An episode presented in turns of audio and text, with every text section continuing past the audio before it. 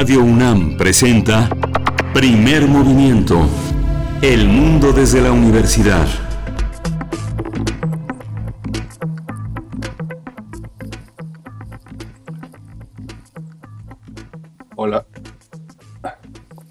Hola Miguel Ángel, buenos días. Ya estamos, ya estamos al aire haciendo estas pruebas. Un poquito nos agarramos, nos agarraron ustedes, pero muchas gracias, bienvenidos por sintonizar. ¿Cómo te encuentras, Miguel Ángel?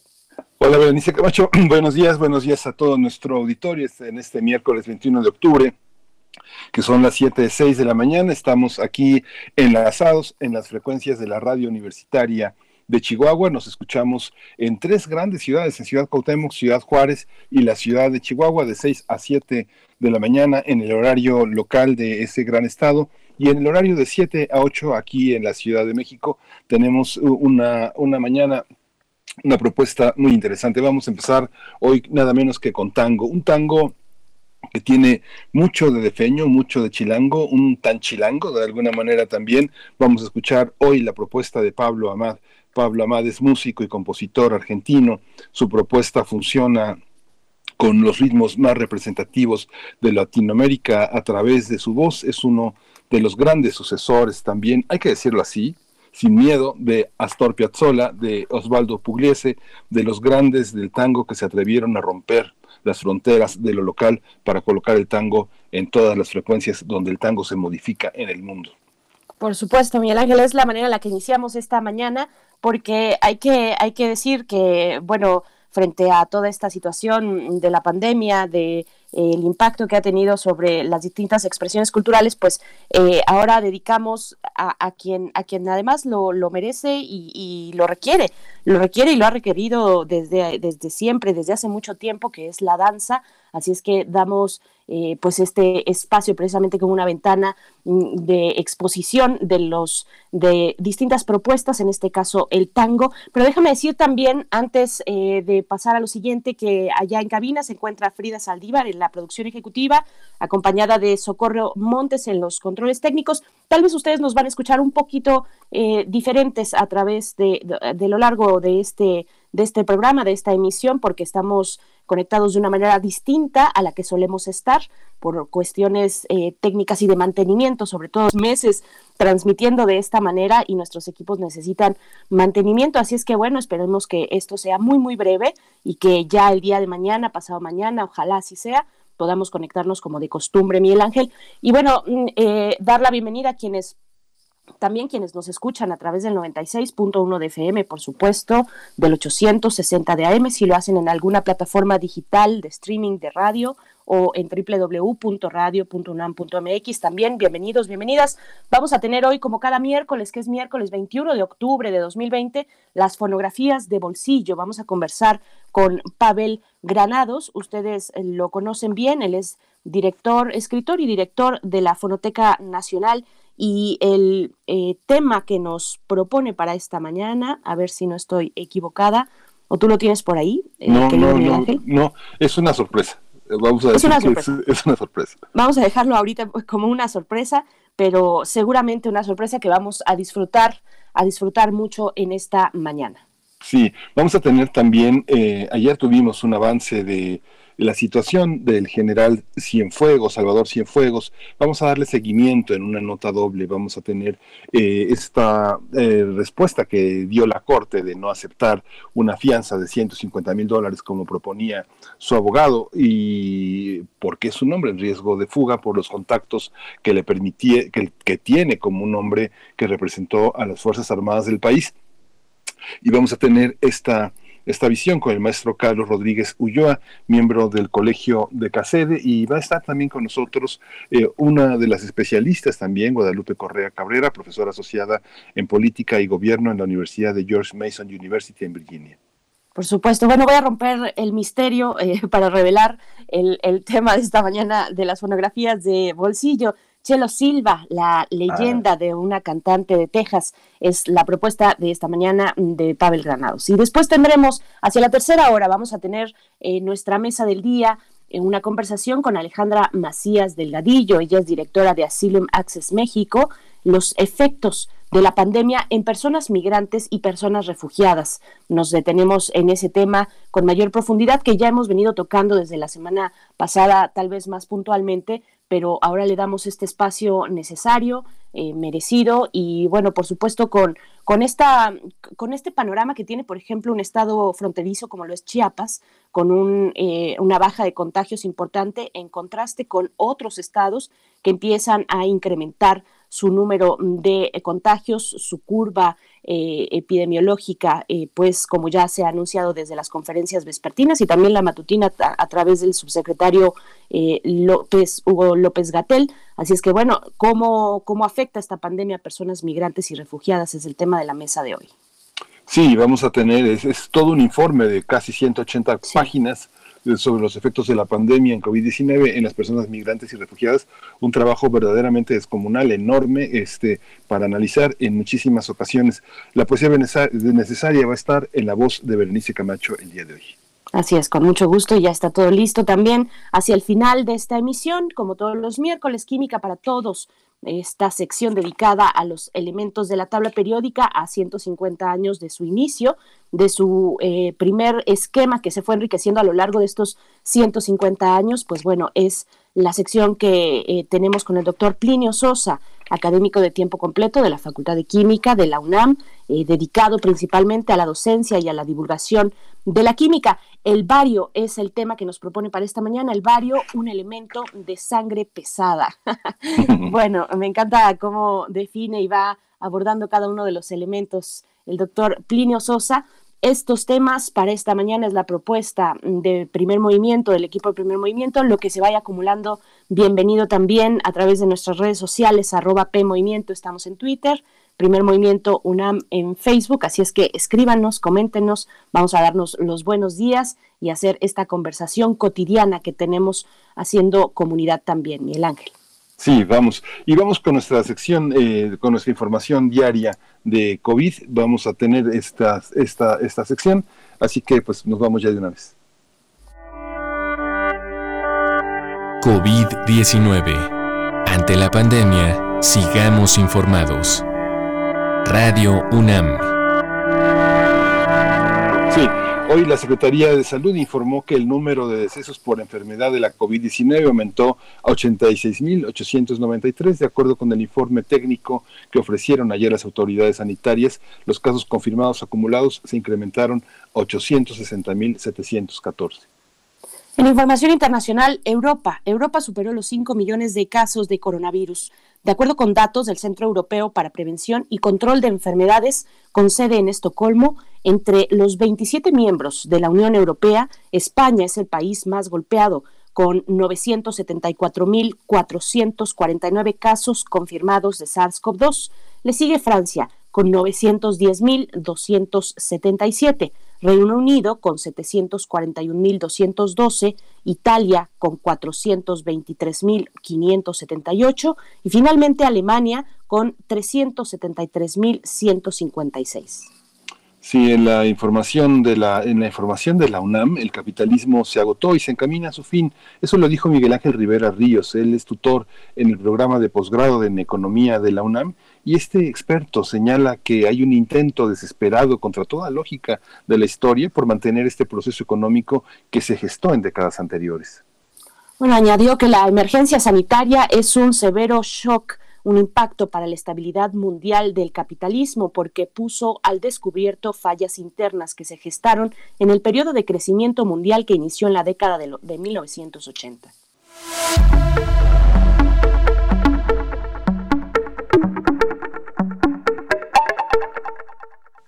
Para sortear la crisis. Hoy se llevará a cabo el diálogo El trabajo y su valor en el entorno de producción de cine para mercados mayormente digitales, con la participación de Nerio Barberis. Él es productor y sonidista. Carlos Manuel Gómez, director Ejeda México, y Marco Treviño, que es el secretario del Interior y el Exterior en la ANDA. Así es, bueno, acérquense a la página de YouTube de la Cátedra Inés Amor. Esta transmisión se llevará en vivo, eh, se transmitirá en vivo el día de hoy y la pueden seguir a partir de las 11 de la mañana. Ahí muy sencillo, Cátedra Inés Amor en la plataforma de YouTube. Y bueno, nos vamos a ir con música, nos vamos a ir con música en esta mañana. Tú tienes por ahí lo que vamos a escuchar. Sí, vamos, vamos a escuchar de la orquesta Wabab Di Mubur. Naa ko mën a juy luy wéy la àdduna ko mën a juy luy la dama toog xel mi dem ci laxira dee moo wóor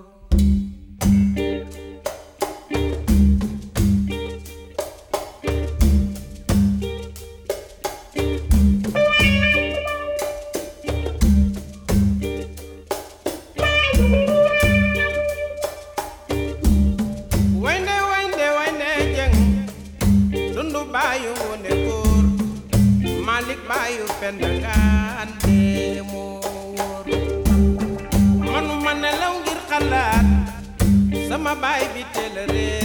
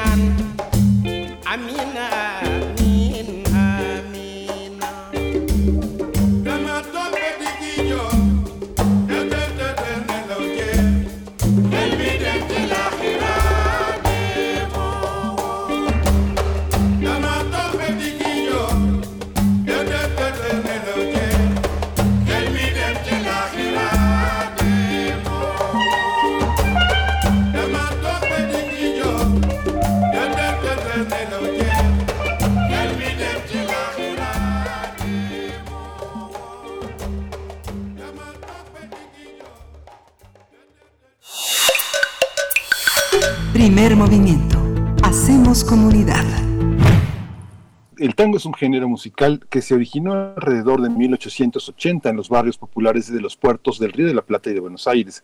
Se trata de un ritmo que se alimenta del tango andaluz, la banera cubana, el candombe, la milonga, la mazurca y la polca europea. Su sonido refleja la nostalgia de los inmigrantes. Es un ritmo muy popular en todo el mundo y es una expresión de identidad.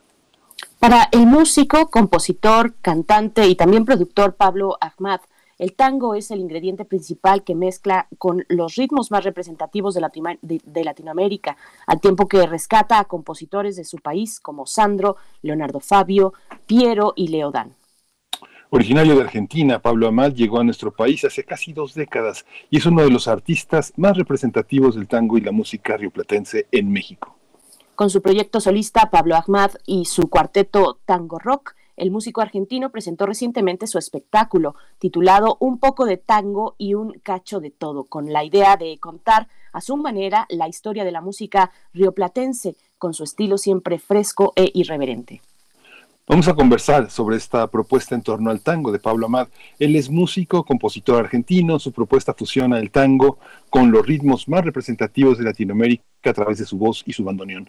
Cantor invitado de la Orquesta Mexicana de Tango y ganador del premio Carlos Gardel como mejor artista nuevo de tango en 2012, está con nosotros. Le agradecemos mucho su presencia aquí en primer movimiento en esta apertura de Tango Rock. Bienvenido, Pablo Amad. Yo creo que él tiene configurado mal el micrófono en lo que él se lo logra conectar. Y vamos a ir con música, de hecho, vamos a iniciar entonces este momento eh, con algo de música, si la producción nos eh, da luz verde, nos vamos con música, lo que vamos a escuchar se titula Se enciende precisamente de Pablo Ahmad y de esta reciente, de este reciente espectáculo eh, de tango, tango rock, que es su proyecto, un poco de tango y un cacho de todo, vamos a escuchar.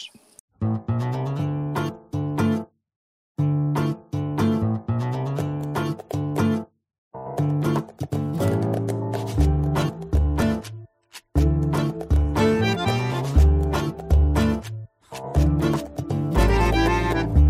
me importa tu sonrisa de malevo pesimista con un aire indiferente de poeta y de cantor?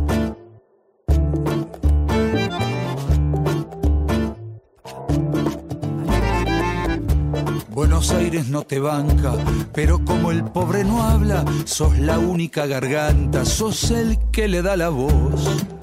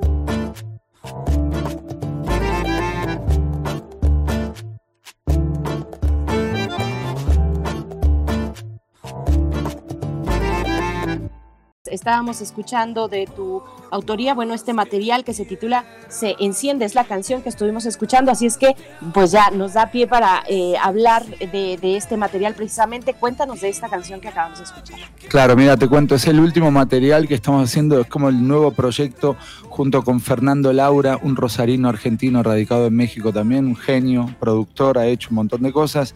Nos juntaron a los dos, Emilio Ávila, y salió esto, esta cosa que se llama eh, Pablo Amadi y los exiliados del tango. Nuestro primer sencillo fue Se enciende. Ahí está Valeria Lorduguín, eh, una actriz bailarina uruguaya que aparte es mi mujer, en el video. Y es una onda de, estamos buscando como un tango nuevo que no solo sea, digamos, electrónico, porque viste que el tango nuevo se ha ligado todo con, se, ha electrocutado. Lo que quisimos hacer es eh, buscar el sonido propio, eh, y cuando digo esto no lo digo de forma romántica, ¿viste? Como dicen, mi sonido propio, sino buscando el sonido real, quitándole los, goles a la madera del bandoneón, a la guitarra, todo lo que escuchan, la mayoría de las cosas de ese sonido eh, es real, es, de, es, de, es el sonido de, los instrumentos del tango, ¿no? Por eso es como una especie de tango urbano, digamos, un sonido súper nuevo, con temas nuevos. Fíjate, fíjate Pablo que recordaba, recordaba, y, ayer estuve buena parte de la tarde escuchando tu música y obedecía a los exiliados del tango y recordaba esta, esta película que se estrenó de Fernando Solanas en 1985 en, en París, eh, en este mundo de uruguayos y de argentinos, eh, recordando a partir de Gardel cómo, cómo el tango, cómo la música se modifica cuando se cambian las fronteras. Ya una vez que está marcada por el exilio, ya no suena familiar en ninguna parte, tiene un toque de extrañeza. ¿Tú te oyes así? ¿Se oyen así ustedes mismos, los Argelmex? Yo creo que sí, tú, hablas de la película El exilio de Gardel, ¿no? Sí, de Solanas. Sí, sí, tremenda película. Sí, eh, mira, yo siempre digo que a mí me cambió mucho todo este viaje, ¿no? Y México, y a veces suena como, de, libro de Ay México, pero imagínate, yo llegué a los 21 años, llegué a Mérida, Yucatán, trabajé con un montón de artistas, músicos, cantantes, comediantes, y sí, me ha, por eso el disco anterior se llama un poco de tango y un cacho de todo, porque yo soy un cacho de todo, porque la música mía, no solo que no es la misma, eh, porque había una música antes de llegar a México, ¿no? Que eran mis canciones, cómo componía, sino que me cambió el humor, mi forma de ver el tango, mi forma de ver, Buenos Aires desde acá. Entonces sí, invariablemente eh, me, cambió y justamente esto que hacemos es como hasta ahora una culminación de, todo esto que estamos hablando, ¿no? La música pop en México, eh, Juan Gabriel, em, qué sé yo, Manzanero, todo, ¿no? Todo tiene que ver, y los artistas con los que he trabajado fundamentalmente, ¿no? Claro, Pablo, eh, el tango, el tango se permite, a diferencia de otros, de, otros ritmos tradicionales, el tango se permite el diálogo con otros, precisamente con otros ritmos mucho más actuales. Y, esto, por supuesto, que le ha dado una continuidad, le ha dado vida, le ha dado aire, un poco de respiro. Eh, ¿Cómo ha sido esto para ti? ¿Cuándo decides pues cambiar de rumbo o, o si tú iniciaste precisamente ya con miras hacia una cuestión más fusionada del tango con otros ritmos latinoamericanos. Bueno, justamente me encanta tu pregunta porque el tango en sí es una fusión, es, es una fusión en sí mismo, porque el tango viene, como lo dijo muy bien Miguel Ángel al comienzo del programa, es toda esa mezcla de la banera cubana, de la zarzuela española, de los tambores africanos. De hecho, ni se sabe bien de dónde viene ni cómo se forma. El primer tango que se escribe es el choclo, creo, y le habían puesto danza eh, criolla, no sabían ni qué estaban haciendo. Yo lo que hice fue que, a pesar de que me encanta el tango y que canto tango y que he estado con la Orquesta Mexicana de Tango de maestro César Olguín y todo, que le mando un abrazo gigante siempre. Eh, lo que me di cuenta es que yo vengo con un badaje de, todo lo que escuché desde chiquitito, desde la música árabe en mi casa, eh, Sui Generis, Charlie García, Fito, Cerú Girán, hasta eh, Redondito Ricotti y Bersuit, sumado a Queen, eh, Beatles. Y viste que los músicos y los artistas les gusta todo y toman la decisión de decir, bueno, pero yo hago esto. Es como el, siempre hago la broma del yacero que le gusta la cumbia, ¿no? Bueno, yo lo que hice fue mezclar todo eso eh, jugando. Eh, uno siempre como artista quiere ser famoso y el que diga que no, no le creemos. sí, claro siempre está buscando el cómo, ¿no? Cómo triunfar. Y a mí lo que me pasó es que después de componer pop, hacer música para novelas, todo un día me puse a jugar con Martín Murano cuando hicimos la fábrica de tangos, salieron temas nuevos, empezamos a mezclarlo, a distorsionar el bandoneón, a, divertirnos y empezó a, dar eh, reconocimientos, a la gente agradecernos por hacer eso. Entonces dije, este es mi camino, ¿no? Y hay muchos que me critican, amigos que me dicen, dedícate al tango, canta tango, toca el bandoneón. Pero no, eh, empíricamente eh, me estoy demostrando a mí y a todos que está funcionando esto y que creo que, volviendo a lo que me decías, de, que para que se mantenga vivo hay que seguir funcionando, eso que dijiste es lo, lo, creo que es la verdad de todo. La mayoría de los géneros el bolero, han sobrevivido porque se mezclan, porque se rompen, porque se les falta el respeto. Después vienen los puristas y dicen, mirá cómo canta este tipo, lo que hizo, pero creo que es la forma, así vivió el rock y el blues siempre.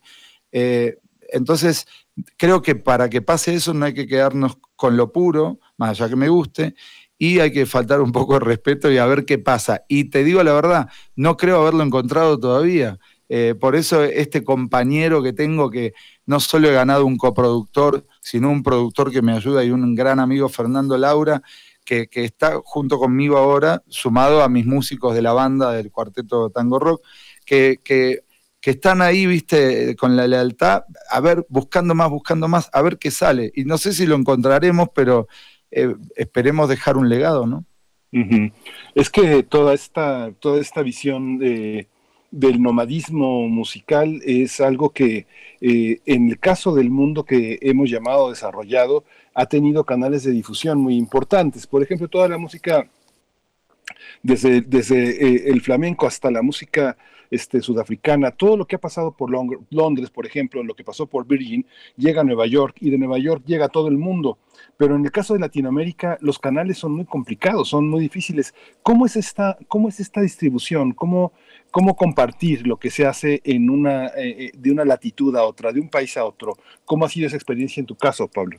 Bueno, mira, en mi caso yo creo que ahora, la otra vez hablamos con unos amigos, antiguamente, antiguamente me refiero hasta los 90, qué viejos que estaban, eh, las cosas, los que decidían qué se escuchaba y qué no a través de solamente de los canales eh, populares como la radio y la tele eran los productores. Hoy, gracias a Dios, y así mismo es un arma doble filo, ¿no?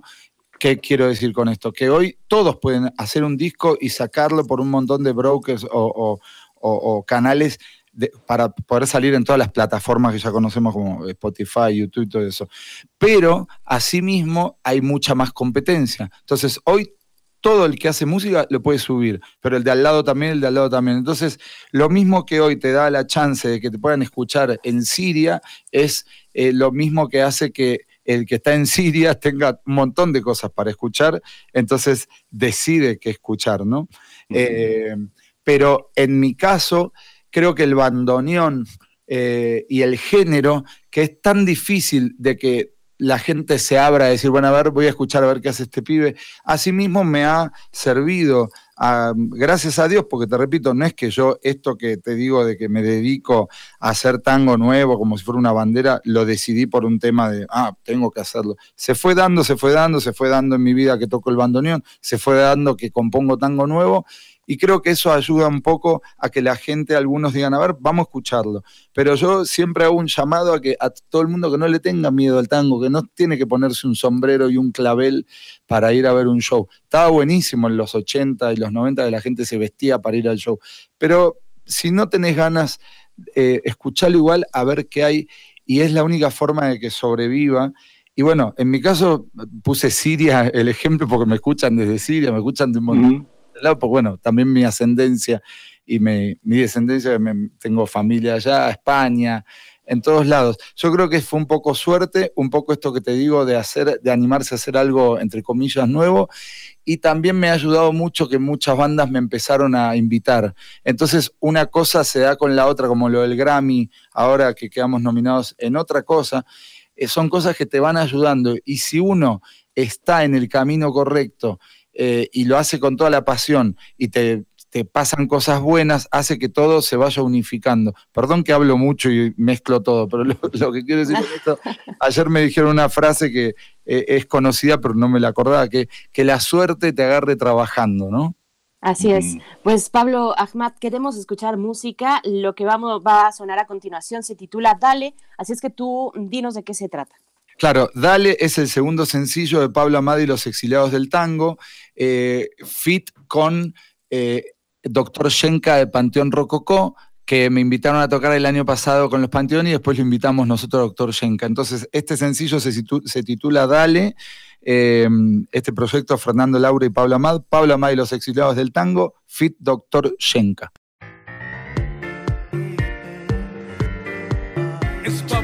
Y los exiliados del tango, Doctor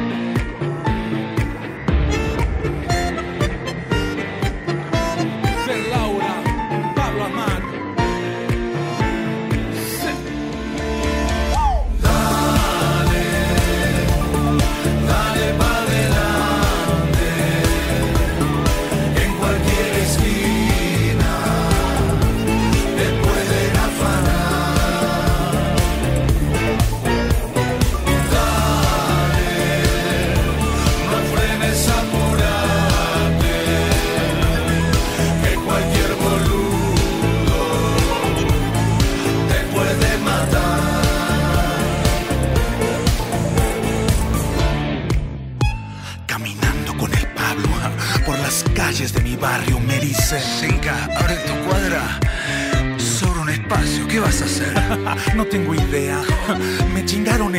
what can I do? No sé, maybe comprarme un caño. Te cuento cómo fue. Ya estoy en rumbo, miro hacia atrás, un bolsa a la par. y en mi cuello un chumbo. Están robando, están matando. Decí que mi compact lo dejaron. Si no, mira, no sé qué hago.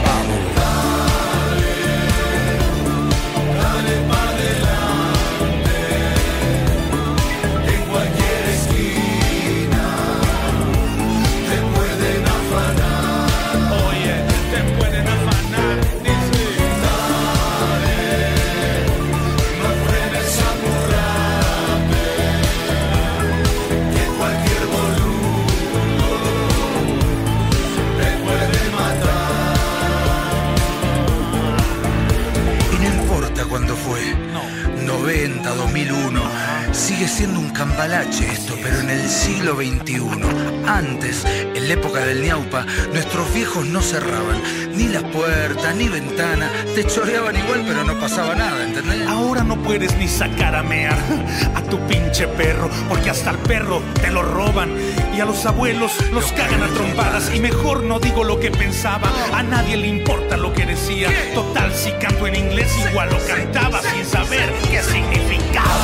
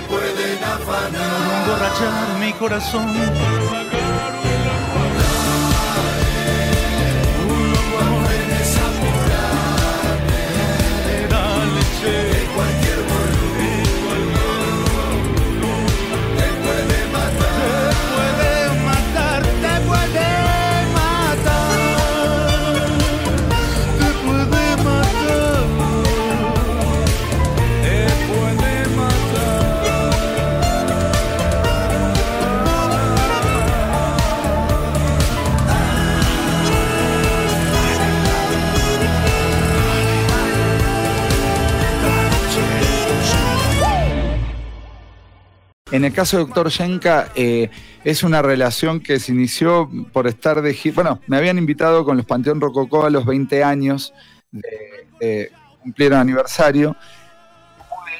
Y después yo estuve tocando con los auténticos decadentes y con varias bandas, con la Sonora Santanera. Y justo un día en el auditorio me encontré con Doctor Yenka.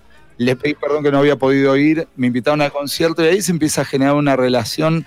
Eh, te digo, personal, de amistad con ciertos músicos que, te vas, que, que, pasa eh, de, la tocada a eh, caerse bien, a, eh, em, digamos, disfrutar y estar en el mismo punto musical. Y ahí es cuando invitas. Con Shenka, en este caso, fue genial. Tipo con onda, eh, en México, doctor Shenka, es decir, el cantante frontman, aparte vino acá, le di la letra, eh, comimos un asado, todo eso se videó. Te digo que el video que lo hizo Hernán Fariña es un, es un videoclip, pero documental al mismo tiempo, ¿no? Porque fue la noche misma que trabajamos, que arreglamos la letra, que grabó doctor Shenka acá en el estudio mío que tienen ustedes también acá en la Colonia del Valle. De hecho, estoy cerquita de ustedes en Adolfo Prieto y División. Eh, y después terminamos comiendo un asado. Así que en realidad es un disfrute tremendo. Cuando hay profesionalismo, onda, pasión y amor por lo que uno hace, se disfruta de todas partes y, es... Eh, aprovecho para mandarle un saludo grande a Vladimir Suárez, que seguro está escuchando, y a Sofía, que es la mujer y la cantante artista nominada al Grammy, que se llama Artista de Profesión el Disco. me adelanto porque es un punto importante y estoy junto con ellos nominado como ingeniero de grabación en este proyecto y músico, pianista. Así que el 19 de noviembre se van a entregar los premios de los Grammy. Esperamos eh, ganar la estatuilla. También agradecerle a Lourdes eh, González por, por, esta, por este contacto para salir eh, con ustedes hoy en este hermoso programa. Muchas gracias. bueno, Pablo, te comentaba precisamente dentro de todas las colaboraciones que, realizas, ya sea para el proyecto de Pablo Ahmad y los exiliados del tango o fuera como productor, comentabas, eh, pues finalmente se encuentra una gran diversidad eh, una gran diversidad musical, pero pienso que lo complejo o lo adverso está en encontrar escenarios y público, y más en estos momentos, tal vez no público, pero sí escenarios. ¿Cómo lo has visto? ¿Cómo lo has visto, digamos, un espacio para el tango en, en un país, en un lugar como México, que tiene una escena muy diversa, pero que también tiene eh, precisamente espacios muy reñidos, ¿no? ¿Cómo, cómo vives esta eh, presencia de tu música y tu proyecto mm, con el público mexicano? Mira, yo, eh, respecto del tango, por supuesto que cuando hay un festival de tango y que hay muchas cosas de tango, no solo festivales de tango, sino festivales en general que de pronto ponen tango, como matices culturales cuando fuimos a tocar a Ciudad Juárez, o gente que nos contrata de forma privada, pero para hacer espectáculos eh, públicos. Eh, la verdad es que sí hay un interés por el tango y hay un legado del tango en México, no solo de Gardel, sino de artistas mexicanos como, eh, em, como se dice, Guti Cárdenas, eh, Jorge Solís, Jorge Negrete, Emilio Tuero, es decir, un montón de gente se ha metido con el tango y han dejado un legado, entonces la gente le gusta. Pero en mi caso, no me pongo siempre como el artista del tango, eh, sino que me pongo como un músico más, un artista más, cantante, compositor, lo que se quiera, pero un artista más de la escena que bueno, en este caso toca el bandoneón, que es el instrumento del tango, y se pone a disposición tanto del público como de las bandas que quieran incursionar con este instrumento. Y a veces no es tango, pero sí tiene la voz del tango, ¿no? Eh, de hecho, hay temas míos que son baladas, y hay una canción que está ahí, un videoclip hermoso que hice con Nahuel Chazarreta, eh, que se llama No me olvides nunca, y es una balada.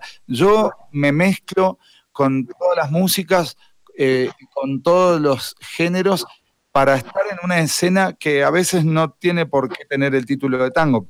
Eh, y gracias a eso y a que también hay un interés por el tango, la verdad es que nos ha ido muy bien y estamos muy contentos. Por supuesto que nos encantaría triunfar como Luis Miguel en romance, ¿no? Pero bueno, eso, como dice eh, Del Toro, el director mexicano, eh, uno tiene que estar trabajando siempre en lo que hace y dedicarle mucho tiempo al proyecto que, que más le gusta también, y en algún momento te ganas un premio importante, ¿no? Pero hay que, hay que darle a la gente lo mejor que uno hace y, ahí creo que suceden las cosas. Pues, Pablo, esta nueva producción, eh, ¿a dónde irá? Hemos conversado con muchos músicos a lo largo de la pandemia y pues mucha gente se queja de la falta de espacios, de la falta de trabajo. ¿Hacia dónde va esta, esta nueva producción? dónde la podemos escuchar, dónde te vas a hacer escuchar, cuáles son los canales que te esperan, qué, qué es lo que viene. Bueno, antes que nada, eh, respecto de la pandemia, de los espacios y del trabajo, en mi caso no me puedo quejar porque para empezar estoy de invitado en esta casa que es México y, la verdad que lo asumo con mucho respeto. Así que lo que se pueda hacer al final, más allá que sea residente eh, permanente, o que me haga mexicano, al final soy un extranjero que vive acá y todo lo que pueda hacer para mí es un regalo y lo valoro un montón. Así que para nada me quejo, eh, nunca lo hice ni lo voy a hacer. Y segundo, en, en este caso, en lo que es la pandemia y la cuarentena, Viste, hay gente que no tiene ni para comer, ni para darle de comer a sus hijos, así que menos me voy a quejar en esto. Así que esperemos que salgamos de esto de la mejor manera y que en nuestro caso, los artistas que damos esto para que la gente esté contenta, podamos volver a tener ese contacto con la gente a través de los conciertos en vivo públicos. Por el momento nos pueden escuchar en todas las plataformas digitales, eh, ya saben, ¿no? Desde eh, Spotify, Google Music, eh, YouTube, todas las plataformas. Y en las redes sociales estoy como Pablo Amad, Amad se escribe A-H-M-A-D, pueden encontrarme en mi muro de Facebook Pablo Amad, en Twitter Pablo Amad Tango, en Facebook la página Pablo Amad Tango Rock, en Pablo Amad Music y Pablo Amad y los exiliados del tango, lo mismo con Fernando Laura. Eh, y ahí estamos en las redes tratando, vamos a seguir haciendo streaming hasta que nos corten la transmisión y vamos a seguir. Y con el proyecto con Fer, justo ayer estuvimos hablando, ya tenemos seis temas. Eh, todo esto nos paró en el sentido que nos quedamos sin director, es como ir en un barco. Eh, uno pone la brújula en una dirección y dice, bueno, a ver qué pasa, pero vamos derecho y de pronto tuvimos que apagar los motores y quedarnos ahí esperando a ver qué pasa, a ver si, si, aparece un iceberg o no. Eh, pero bueno, como vemos que esto no, eh, no sabemos qué va a pasar eh, y no sabemos cuánto va a durar ni nada, decidimos que vamos a seguir para adelante. Así que que la gente esté atenta que vamos a seguir subiendo sencillos, vamos a seguir haciendo videoclips y en la medida que, se pueda eh, llegar a más y volver a tocar a los escenarios, lo haremos, mientras eh, por estos medios, ¿no?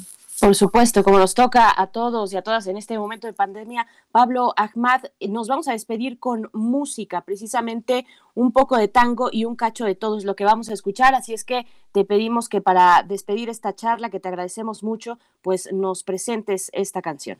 Por supuesto, bueno, mi nombre es Pablo Amad, les agradezco Berenice, Miguel Ángel, Frida y a Miriam también Trejo por esta entrevista, a Lourdes González.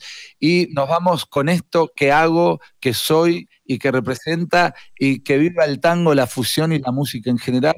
Con ustedes, de por Pablo Amad, un poco de tango y un cacho de todo. Gracias. Hasta pronto, Pablo. Gracias. Hasta pronto. Vamos a escuchar. ¿Está grabando? Cacho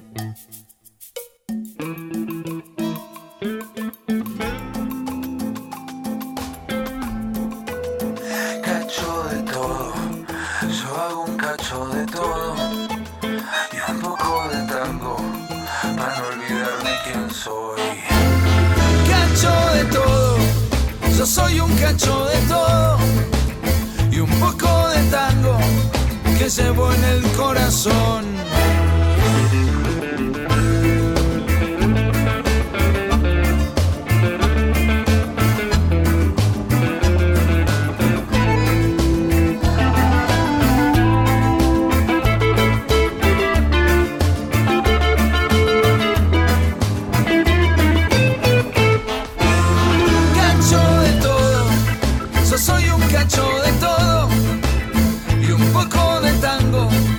Que llevo en el corazón.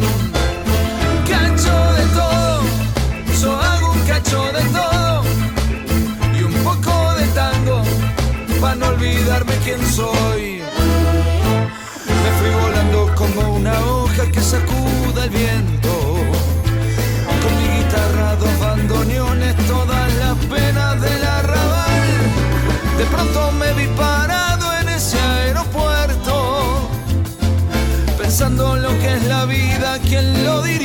me voy de acá, de tanto viajida y vuelta de un lado a lado. Se borraron de mi mapa las coordenadas para regresar. Hermano, tenía tu brújula entre las manos. Ahora soy un cacho de todo, de allá y de acá.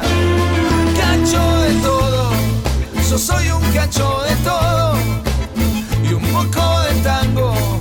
Del río de la soledad. Cacho de todo, yo hago un cacho de todo.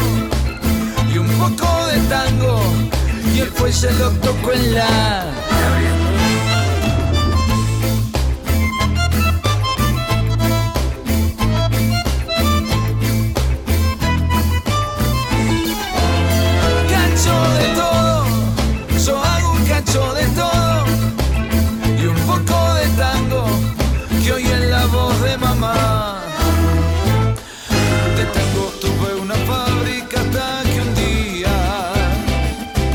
Cerraron la cortina y en mi corazón el cristal se rompió y yo no me iba a quedar ahí con la frente marchita si tengo este cancho de todo en el corazón. Señores, soy de este pago y nací en Urquiza. Mezcla de mariachi, gaucho, burgués, mendigo, jeque y jular. El pibe de barrio el loco que dobló la esquina. Soy ese cachito de tango y les vengo a cantar. Cacho de todo, yo soy un cacho de todo y un poco de tango que llevo en el corazón. Cacho de todo, yo hago un cacho de todo y un poco de tango para no olvidarme quién soy. Pido permiso, señores.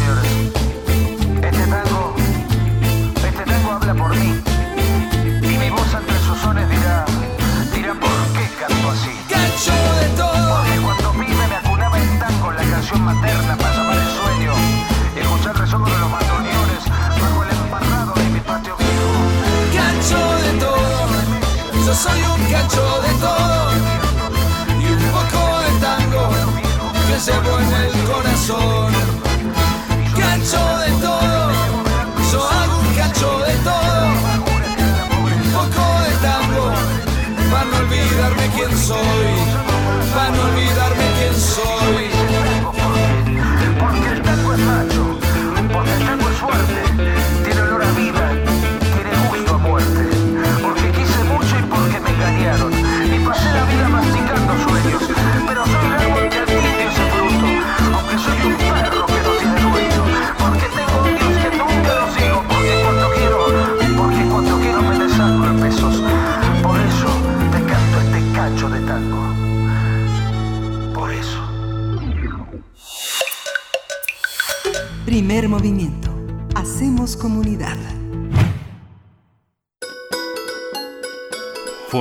De bolsillo.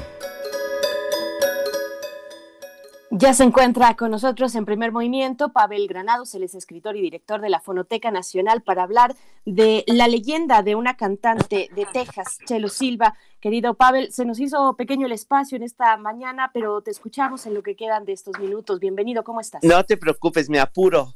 Hola, Berenice, hola, este, Hola, Miguel Pavel. Ángel, pues, bueno, yo plan, eh, es una historia, en realidad, bueno, puede ser corta o breve la historia de Chelo Silva.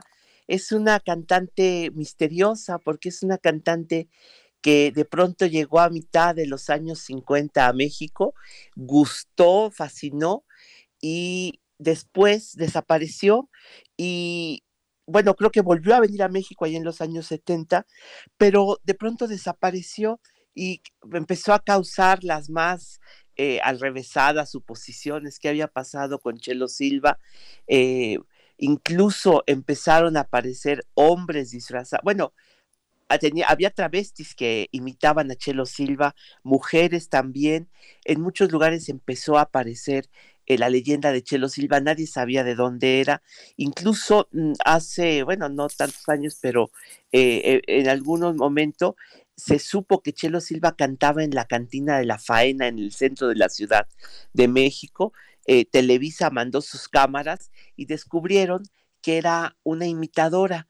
Pero si uno busca de pronto en internet encuentra bastantes imitadores de Chelo Silva, eh, hasta que se descubrió que ella en realidad había muerto en Texas en 1988. Eh, esta grabación que traje ahorita es que eh, el investigador y coleccionista Chris Strachwitz, que es el eh, quien eh, he platicado que es el dueño de la marca Arjuli, supo que iban a homenajear a, Chelo Silva en Texas, en, en San Antonio. Entonces él fue al, al, al homenaje y en el camino fue grabando el homenaje que le hacían con Flaco Jiménez, nada menos que, como le dicen al BB King del acordeón, estaba eh, eh, acompañándole en una plaza pública en San Antonio. Después se enteró Chris Strachwitz que la propia estación de radio RKO no había guardado el homenaje a Chelo Silva y que solamente quedó lo que él había grabado en el coche mientras se dirigía al homenaje. Y esa me obsequió Chris Strachwitz hace muchos años esta grabación que ya, ya se consigue en muchos lados, después se, incluso se hizo en un disco compacto. Eso es lo que les quería compartir en esta mañana, esta voz de esta legendaria cantante tejana. Sí, ¿y qué vamos a escuchar, Pavel? ¿Qué es lo Es- que, qué es lo que, que la caracteriza en este, en este día? Este es el bolero Cheque en Blanco, que es eh, la, la autoría de Mailena Valdelamar, eh, que, mm, que, que hizo famoso, por cierto lo estrenó Chelo Silva, a ver si en otra ocasión podemos platicar cómo se hizo esta canción, porque tiene una historia de verdad muy interesante. Quiero decir que Chelo Silva es la iniciadora de, mm, pues, de este estilo de cantar, incluso todo el repertorio que utiliza hoy, o gran parte del repertorio que utiliza Paquita la del barrio, y el estilo de cantar viene de Chelo Silva, que era una mujer, por otra parte, con otra leyenda, porque sí era muy alcohólica Chelo Silva, eso la Mm. afectó terriblemente. Si ustedes se fijan, aquí tiene apenas cincuenta y poquitos años y ya, eh, ya se oye terriblemente. Yo pienso que de pronto que parece una especie de Bessie Smith o de Bill- Billie Holiday del bolero eh, Chelo Silva. Sí, pues Pavel, pues nos tenemos que despedir de esta hora y nos vamos a despedir nada menos que con Chelo Silva. Esta pieza que vamos a escuchar, ¿cómo se llama? Cheque en blanco. Cheque en blanco, cheque en blanco y nos vamos con un cheque en blanco a la siguiente hora de primer movimiento. Despedimos a la Radio Universidad de Chihuahua. Eh, nos escuchamos mañana de 6 a 7, de 7 a 8 en el horario de la Ciudad de México. Quédese aquí en primer movimiento y claro, el cheque en blanco que nos extiende Chelo Silva. Gracias, Pablo Granados. Adiós. Pero qué mal te juzgué. Si te gusta la basura, pero mira qué locura, pero para ti está bien.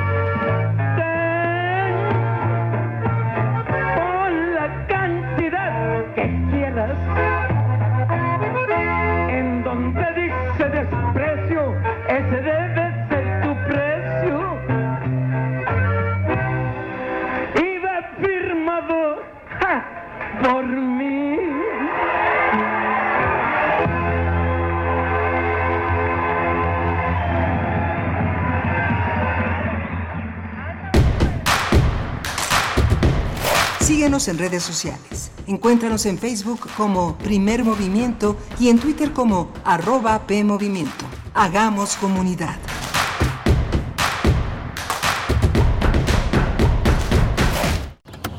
Mejor vámonos por respeto, tomamos fraternidad, luego tolerancia y cuando lleguemos a participación, giramos y ya por ahí nos vamos. La tarea de darle dirección a nuestras vidas es de todas y todos. Así hacemos comunidad. En cuanto me mudé, actualicé mi domicilio ante el INE. Quiero ser parte de mi comunidad cuando decidamos nuestro destino. Si te cambiaste de casa, ve al módulo y actualiza tu credencial. Tienes hasta el 10 de febrero de 2021. Contamos todas, contamos todos. INE. Info Ciudad de México presenta Voces por la Transparencia.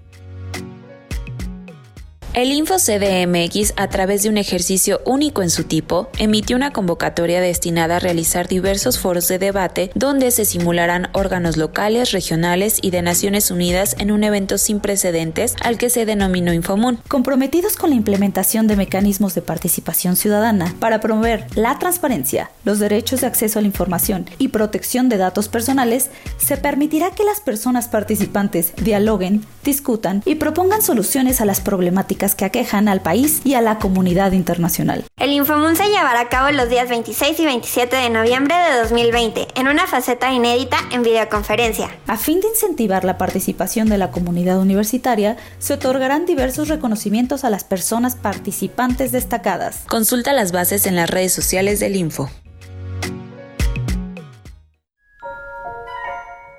En un vecindario de hermosas casas de color pastel, jardines verdes, con alguna florecilla creciendo caprichosa sobre la verja, acontecen también cosas extrañas que solo quien está adentro puede ver. ¿Escuchaste ese ruido? El terror ha entrado a tu casa. Desde la Radio Nacional de España, te traemos cuatro obras de radioteatro que no te dejarán dormir. Drácula, Extraños en un tren, Psicosis y El Exorcista. Escúchalas todos los sábados de noviembre a las 20 horas por Radio UNAM. Enciende la radio, cierra los ojos y viaja al terror. Radio UNAM. Experiencia sonora. El distanciamiento social y el aislamiento son medidas necesarias para los tiempos que vivimos. Y donde el ocio aparece, la cultura llega a sanar. Cultura UNAM pone a tu disposición el programa Cultura UNAM, cuales puedes acceder por distintos medios digitales, artes visuales, música, danza, teatro, cine, literatura, cursos, talleres y más. Busca las distintas opciones que hemos preparado para ti en TV UNAM, Radio UNAM y en culturaunam.mx. En redes sociales puedes estar al tanto de las actividades con el hashtag Cultura UNAM en casa. Fomentamos el acercamiento social frente al distanciamiento físico. Cultura UNAM.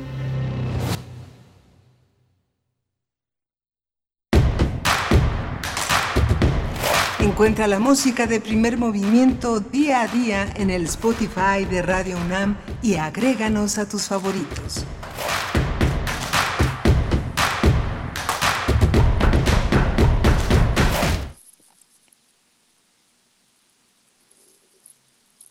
Buenos días, ya estamos, estamos de vuelta. Miguel Ángel, ¿cómo estás? Estamos de vuelta con muchos sonidos que los radioescuchas no escuchan, pero que nosotros sí tenemos presentes en esta, en esta emisión, que es, que es compleja, es muy rica. Nuestros equipos están en mantenimiento y hacemos una transmisión vía, vía un streaming que permite en las redes sociales, el caso, el caso de esta plataforma que es Meet.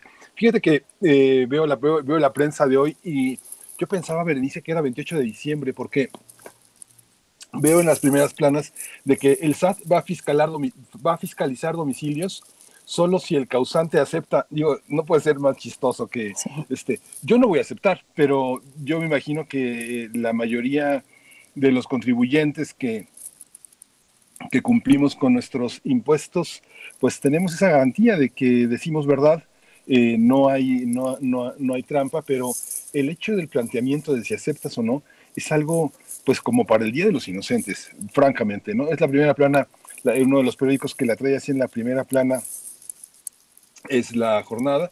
Y bueno, prueba la Cámara en lo general la miscelánea del próximo año, que se había esperado con una enorme ansiedad en el marco de la reactivación económica, la necesidad de la, de la, de la miscelánea fiscal que ya se había anunciado en el, en el proyecto de, eh, de egresos y eh, en la aprobación del presupuesto, pero que, bueno, trae, esta, trae estos, estas, estos, estos rasgos de comedia que, que, bueno, bien nos hacen falta de humor, de humor involuntario, aunque sea para nuestra vida nacional, ¿no?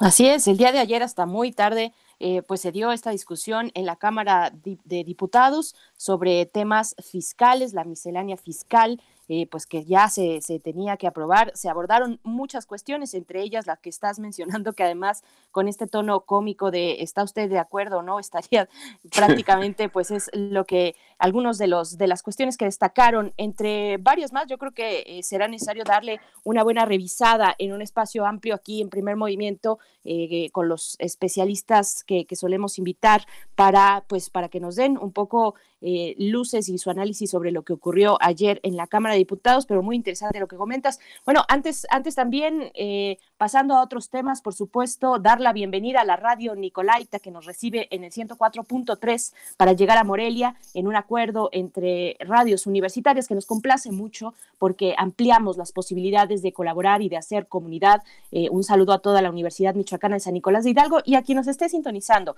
en el 104.3 allá en Morelia. Un abrazo muy fuerte así también a los que continúan aquí en estas frecuencias de Radio UNAM 96.1 de FM, 860 de AM y pues bueno, en redes sociales que también hay algunos comentarios ya en esta mañana. Iniciamos muy tempranito a las 7 de la mañana hablando de tango, hablando de tango y tenemos por acá, eh, bueno, mm, eh, precisamente estuvimos conversando con Pablo Ahmad, músico y compositor argentino, que pues lleva a cabo a través de su música distintas mezclas. El tango, decía, es una mezcla en sí misma, pero bueno, él eh, abre y expande el panorama junto con sus distintos proyectos, el panorama del tango con otros ritmos latinoamericanos, él radica en México, así es que dice en redes sociales, Susi Dom por acá.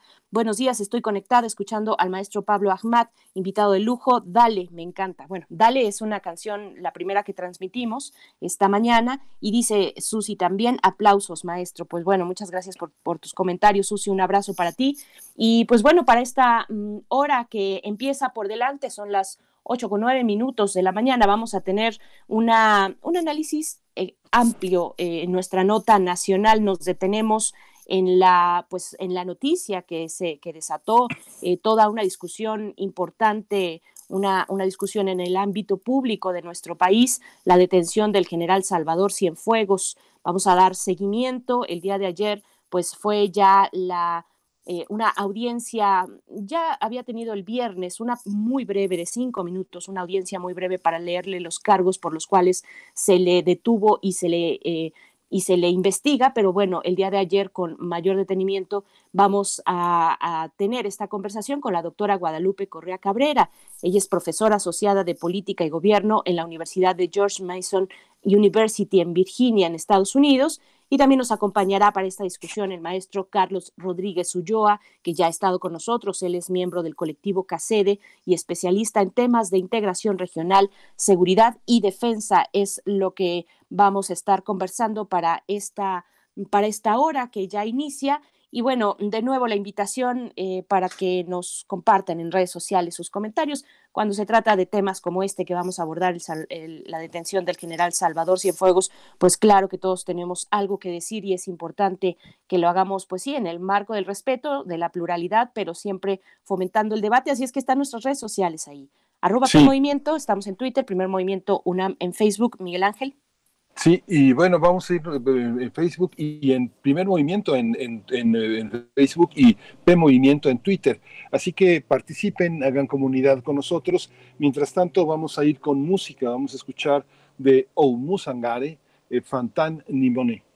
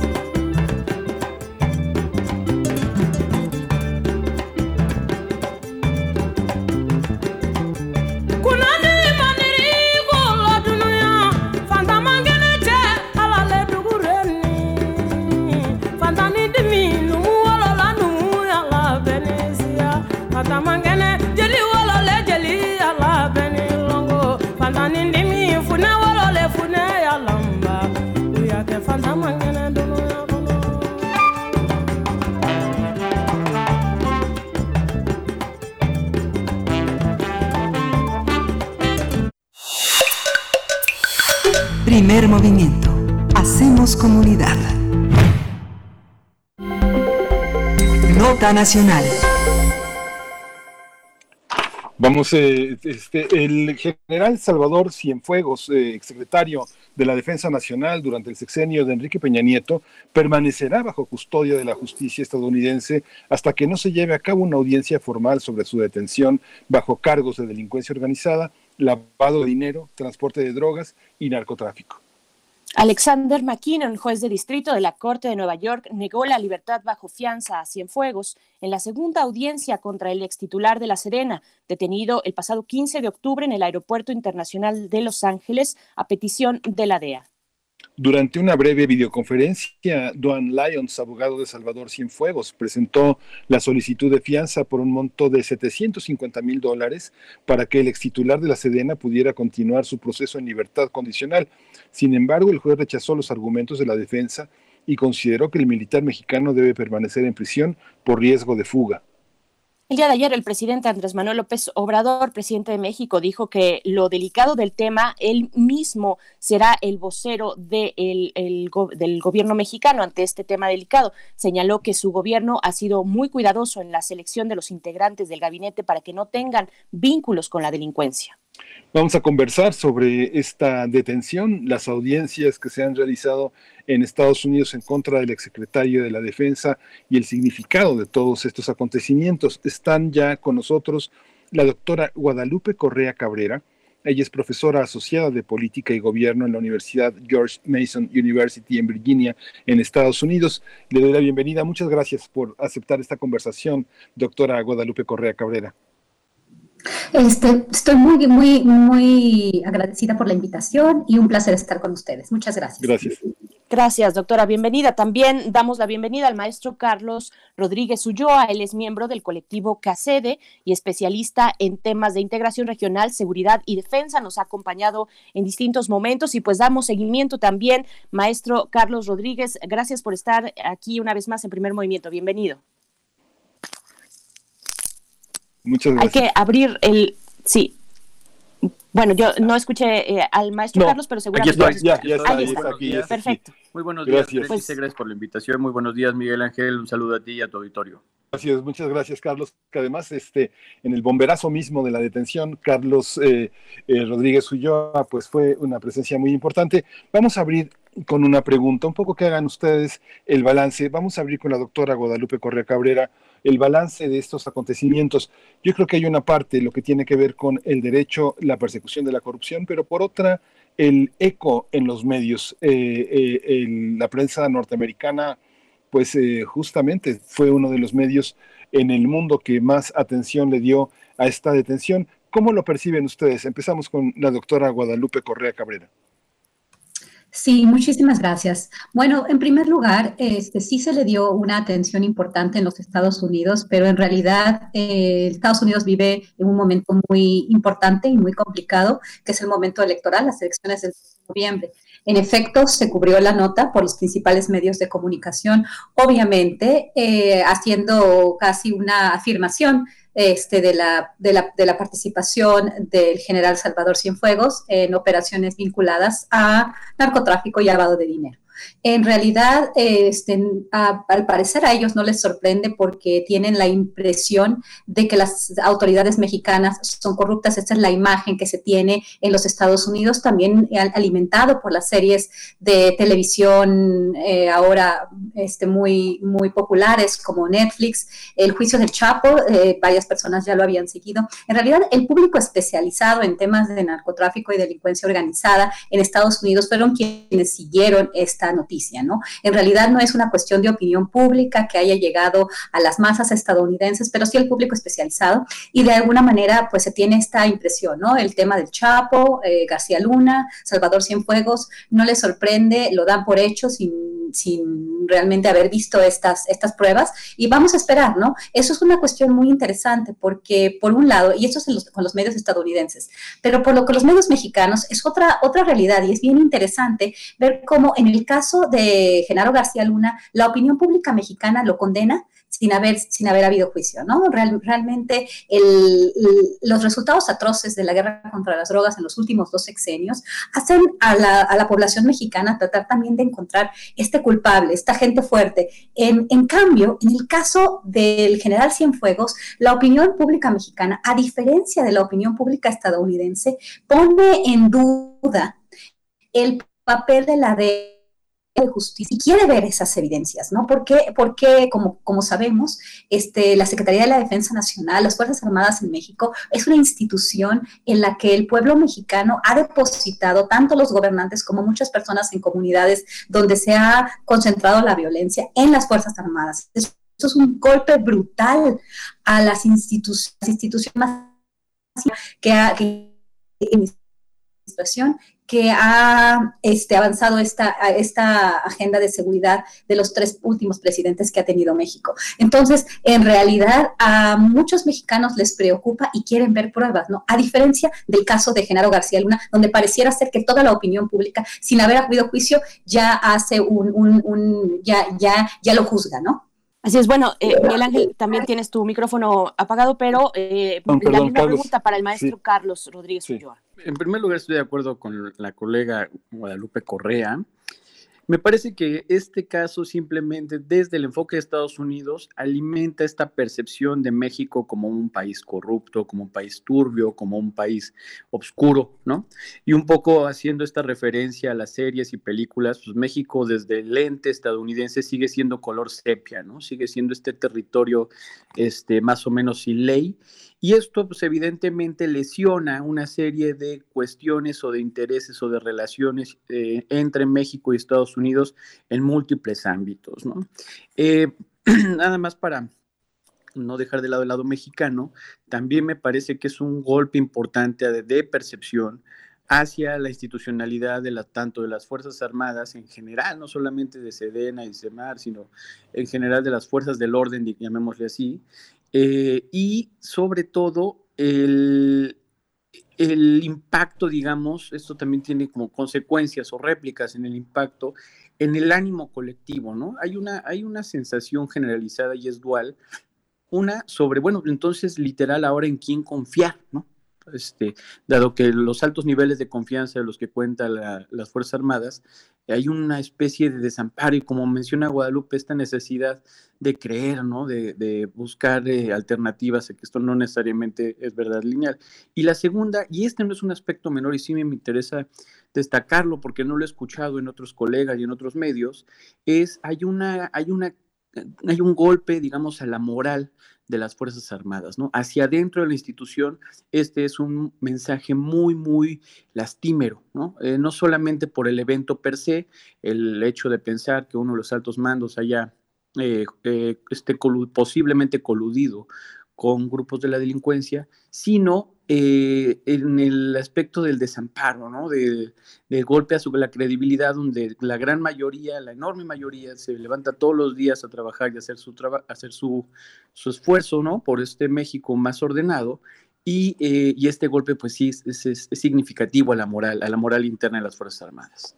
Sí, por supuesto. Bueno, también eh, preguntar sobre el papel el papel de la justicia norteamericana eh, es muy interesante dar seguimiento a este tema, eh, dar, por ejemplo, eh, un análisis sobre los, las acciones y las líneas de investigación, pues, que se están proponiendo desde allá, que están tomando, llevando a cabo acciones judiciales, el papel de posibles, bueno, sobre posibles casos de corrupción en la administración mexicana. ¿Qué decir, por ejemplo, de la Corte de Nueva York? Doctora Guadalupe Correa Cabrera, en esta operación también, Operación Padrino, bueno, ¿qué, luces nos arroja sobre la actividad judicial respecto a México desde Estados Unidos? Claro, esto es, este es uno probablemente de los temas más importantes a discutir hoy por hoy, porque realmente a, veces me parece, por ejemplo, toda esta desconfianza que tienen los Estados Unidos con las autoridades mexicanas y que lo ha demostrado con el hecho de, no otorgar un derecho a fianza al general Cienfuegos. Con esto no estoy diciendo, y con todo lo que voy a decir, no estoy defendiendo a nadie, simplemente este, la presunción de inocencia que nuestros sistemas de, procuración de justicia, tanto el mexicano como el, el Estado estadounidense, el, estadounidense primero, después el mexicano, este, están basados en esto, ¿no? En realidad, eh, lo que está sucediendo, y es la Corte de Nueva tenemos tres casos supuestamente vinculados, pero por el otro lado hay acciones que no, que no necesariamente me están diciendo que haya habido esta desconfianza. Con esto no estoy diciendo que no vayamos a ver las evidencias y quizás eh, los personajes, en, en, este caso particular el general Salvador Cienfuegos, vaya a resultar ser culpable. Es, es difícil pensar o creer que las autoridades estadounidenses hayan arrestado a una persona de este nivel sin tener las pruebas este, necesarias. Eso es lo que quiero pensar, aunque también sabemos que los sistemas de impartición de justicia en Estados Unidos y la manera en cómo se hacen estas cosas, principalmente vinculadas a crímenes de, relacionados con el narcotráfico y con el lavado de dinero, tienen que ver con testigos protegidos y acuerdos entre los criminales criminales y las, y, las instancias de justicia estadounidenses, ¿no? En realidad, lo que sucede y, y lo cual me sorprende es que los estadounidenses, las diferentes agencias de Estados Unidos, y podría hablar yo del gobierno de los Estados Unidos porque las agencias representan al gobierno de los Estados Unidos en diferentes áreas, este, participaron, colaboraron muy de cerca con García Luna, con Salvador Cienfuegos. Con Salvador Cienfuegos en particular, el Departamento de la Defensa de los Estados Unidos otorgó, y el gobierno de los Estados Unidos otorgó apoyo para la lucha antinarcóticos directamente este, otorgados a la, a, la, a la, Secretaría de la Defensa Nacional con, el, con la intención de continuar colaborando, pero no necesariamente solo eso, sino que se vendió simplemente en los primeros dos años armamento especializado realmente de guerra. Y esto a muchos nos sorprendió cuál era la necesidad, pero este, si estás colaborando con un gobierno en operaciones antinarcóticos donde sabes que el centro, digamos, de la, de la estrategia va a estar fundamentado en las fuerzas, en la, en la operación de las fuerzas Armadas porque no hay policías, eh, porque no se ha hecho este, este, este esfuerzo en, en generar las policías que, que, se requerían, como al principio se plantea. En realidad, bueno, se vende en los dos primeros años. Esto es, un, esto es, esto es información de un artículo en el Washington Post y bueno, está, está, está, está comprobado más de un billón de dólares en equipo especializado que vende el Departamento de la Defensa de Estados Unidos a la Sedena, al gobierno de México. Podemos hablar de dos gobiernos. En realidad, esto muestra que hay, que hay, que hay confianza. ¿Qué pasa también? En el año 2018, el Centro William J. Perry de, de, Estudios Hemisféricos sobre la Defensa eh, otorga un, el, el premio más importante sobre y seguridad al, al, general Salvador Cienfuegos, premio que había sido otorgado en el año 2012 al, al presidente mexicano, expresidente mexicano Felipe Calderón.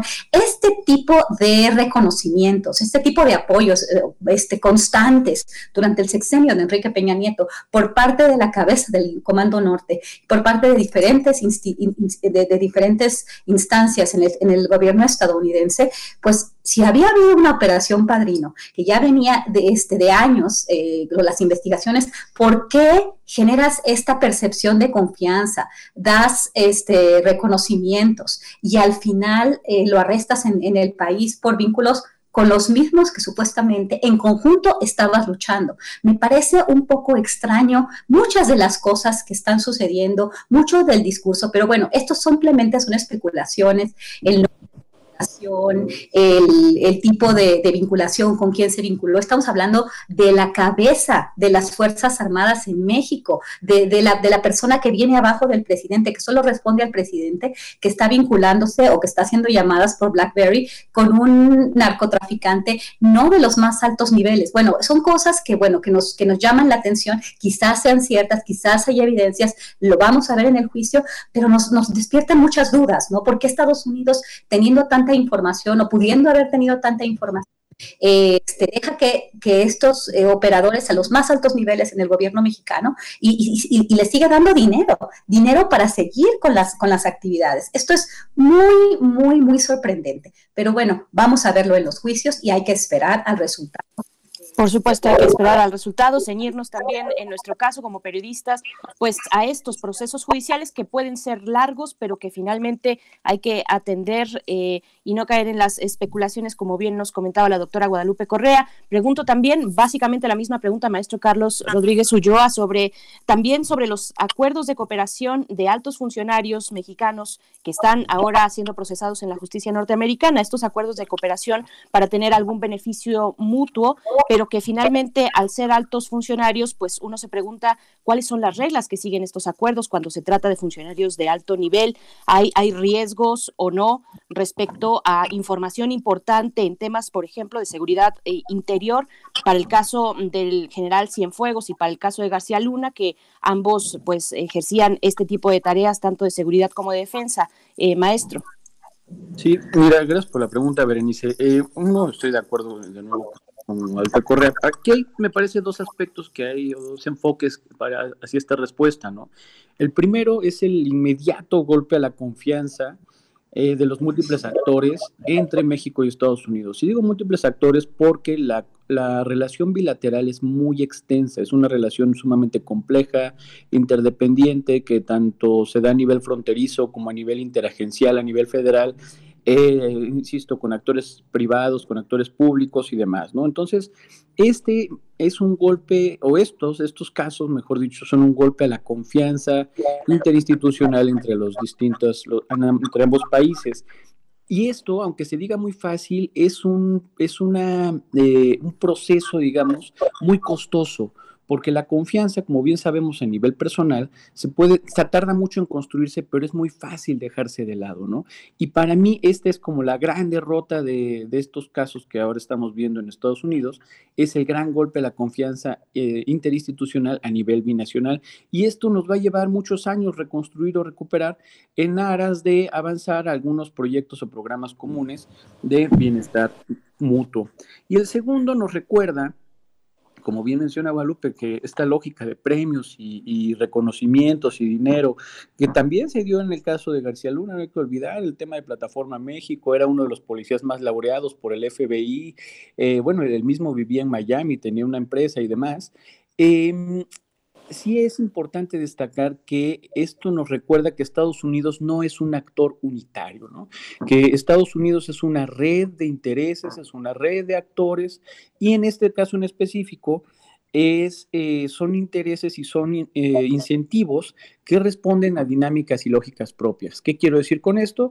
Que tanto la DEA como el Departamento de Justicia tienen sus propios incentivos para eh, eh, asestar, digamos, este, este golpe mediático que ya, ya, ya está dado, ¿no?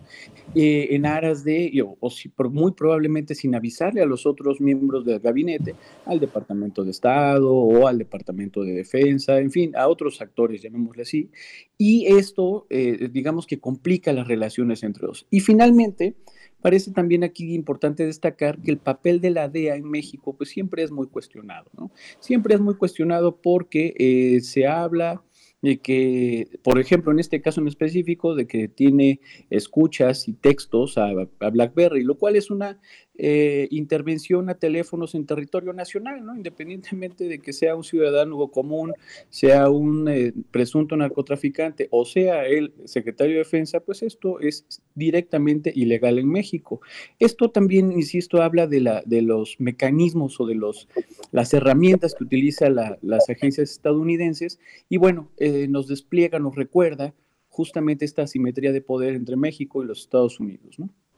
Sí, justamente, Carlos, esta, esta parte que señalas de la DEA eh, podría hacernos pensar que el presidente eh, se arriesga en un capítulo complejo de la historia. Eh, de, la historia de las colaboraciones entre México y Estados Unidos. Sin embargo, la narrativa ya es completamente distinta. El país se militariza, pero no hay una, no hay una narrativa de guerra contra el narco. Y por otra parte, un poco un comentario en lo que señalaban, Carlos, esta, el ejército no es un cuerpo homogéneo, ¿no? Yo creo que desde, eh, desde, desde antes de que se hiciera la ruptura con el PRI, eh, encabezada por Cuauhtémoc Cárdenas y Porfirio Muñoz Ledo, Luis Garfias Magaña, este gran historiador del ejército mexicano, ya había señalado cuestiones disruptivas en el ejército.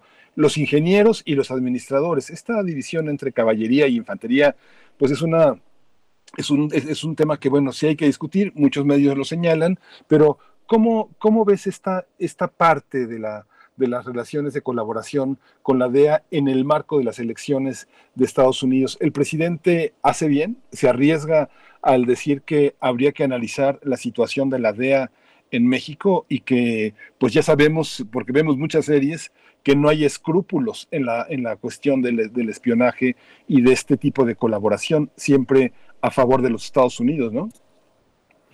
Mira, me parece que es eh, una, digamos, una respuesta eh, hasta cierto punto correcta, porque el destinatario de estos mensajes no, no solamente se ciñen a personas específicas o, a, instituciones, me, me, me refiero a que van orientadas hacia todo el aparato no solamente administrativo, sino a todo, todo el cuerpo del Estado mexicano, ¿no? Tanto territorio como población y como cuerpo administrativo gobierno. Y para mí ese es, ese es, el, ese es el, mensaje correcto, ¿no? El mensaje correcto para leer estas detenciones y estos juicios del momento, el, armado, digamos, de, los, de, estos juicios, es un mensaje que el Estado mexicano debe acusar de recibido y actuar en consecuencia, ¿no? Em, me parece que sí estamos en, un momento histórico, digamos, donde los estados están recuperando una serie de funciones y en este sentido, eh, pues justamente se habla, de, es importante destacar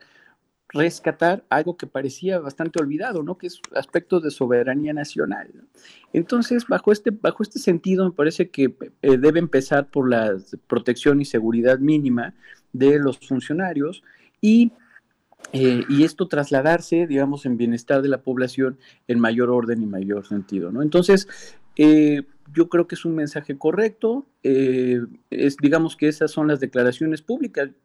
La verdad, se espera que tanto a nivel bilateral, pues las relaciones de seguridad, como les mencionó hace un momento, pues al irse la confianza, pues se vean acotadas en distintos, en muchos otros aspectos, ¿no? Justamente como una respuesta implícita del gobierno mexicano ante estos eventos, sin avisarle, porque además aquí el, parte del tema es que eh, parece ser que el gobierno mexicano nunca fue tomado en cuenta, ni el anterior, ni este, ni el anteanterior, ni demás, ¿no? Entonces, pues bueno, estamos sentados con, una, con un ente, ¿no? Con un actor que no necesariamente reconoce la interlocución y respeta los canales correctos. Sí, doctora Guadalupe Correa Cabrera, el tema de idealizar eh, la pureza de las instituciones eh, militares, pues ha sido tal vez una de las fragilidades en este discurso un poco de pureza de las Fuerzas Armadas frente a, las enormes evidencias que han tenido, pues también, por otra parte, las, eh, eh, organizaciones de seguridad privada que eh, han sido encabezadas por policías, policías federales retirados, y o, seducidos por el dinero de la seguridad privada, pero también por generales, por militares retirados que han encabezado este negocio de ofrecer seguridad. ¿Cómo, cómo eh, conciliar estas dos situaciones en un México en el que eh, la gente que está en el área de seguridad privada tiene antecedentes, conocimiento de cómo opera y cómo, opera el gobierno federal y cómo operan los cárteles, eh, las organizaciones delictivas. ¿Cómo ve usted esa relación? ¿Cómo entenderlo? Es una pregunta muy importante, eh, demasiado importante. Creo que esto va más allá simplemente de una eh, de la pureza o de la percepción de pureza por parte de un segmento de la población, obviamente, porque también a partir de una mayor participación de, las fuerzas armadas en, bueno, la participación en realidad en, operaciones de seguridad pública.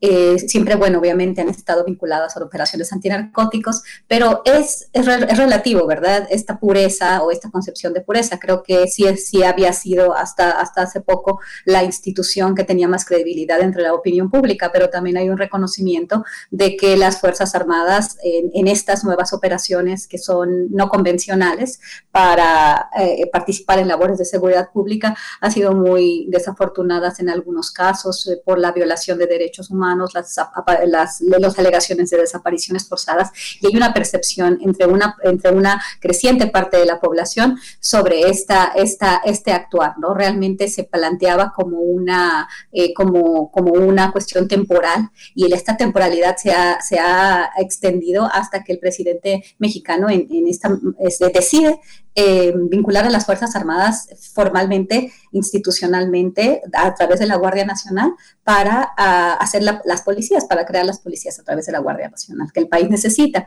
Por el otro lado, y esto es muy importante, no podremos hablar simplemente de manera segmentada de las diferentes instituciones dedicadas a la, a la, seguridad pública, ya sea mediante la, la seguridad privada, la parte civil y la parte castrense. Creo que aquí tenemos que hablar de instituciones, de Estado de Derecho, de justicia en realidad, de, transparencia, de lucha contra la corrupción. Definitivamente, la cuestión de los mercenarios y el involucramiento de Fuerzas Armadas eh, pasadas en, este, en el narcotráfico, pues ha dado como resultado grupos y los modelos que ahorita tenemos de delincuencia organizada. Pienso en particular en el modelo de los Zetas, porque los Zetas obviamente surgen de esta fusión entre eh, lo que fueron fuerzas especiales del ejército mexicano con el crimen organizado. Es una cuestión muy delicada que continúa, al parecer, vemos el avance tan importante que ha tenido en los últimos años el cártel Jalisco Nueva Generación. Y bueno, podemos ver si, si el gobierno se enfoca en este cartel, podemos ver que este modelo sobrevive y puede sobrevivir con otros grupos porque existe esta, esta vinculación ¿no? entre la delincuencia organizada y las Fuerzas Armadas puede existir porque no existen las instituciones que regulen y, que, y que castiguen este tipo de vinculaciones. Es muy importante entender esto, que va más allá de una o la otra agencia, ¿no? Es un sistema que no está funcionando en México y que desafortunadamente este sistema está causando los enormes problemas en cuestión de seguridad que hemos visto. Hay el problema de seguridad que tiene México es de una magnitud lo que estamos viendo en el espectáculo del Chapo de García Luna vinculado con el Chapo supuestamente, y esto es, los estadounidenses les importan las drogas, tienen unas ciertas agendas ciertos intereses que van más allá de sus propias fronteras. Es el control geopolítico, quizás la DEA no tenga resultados en el tema en el que supuestamente ellos tienen que este, tener, por ejemplo, que es el, combate a las drogas, pero sí ejercen un control geoestratégico, geopolítico en nuestro hemisferio a través de sus operaciones antinarcóticos. El mexicano es otro tema que tenemos que ver y que tiene que ver exactamente empieza a preguntar sobre las fuerzas castrenses, sobre la seguridad privada y sobre la participación civil en cuestiones de seguridad privada, pública. Perdón. Estamos conversando con la doctora Guadalupe Correa Cabrera, profesora asociada de Política y Gobierno en la Universidad de George Mason University en Virginia, en Estados Unidos, y con el maestro Carlos Rodríguez Ulloa, miembro del colectivo CACEDE. Y, y bueno, les pregunto dos cuestiones. La primera, ¿cómo vieron la audiencia que tuvo lugar el día de ayer, que podrían destacar en su análisis? Y otra, regresar un poco a la polémica sobre sobre instituciones como la DEA, los métodos utilizados por una institución como la DEA en los Estados Unidos, pero en este caso en otro territorio que es el mexicano.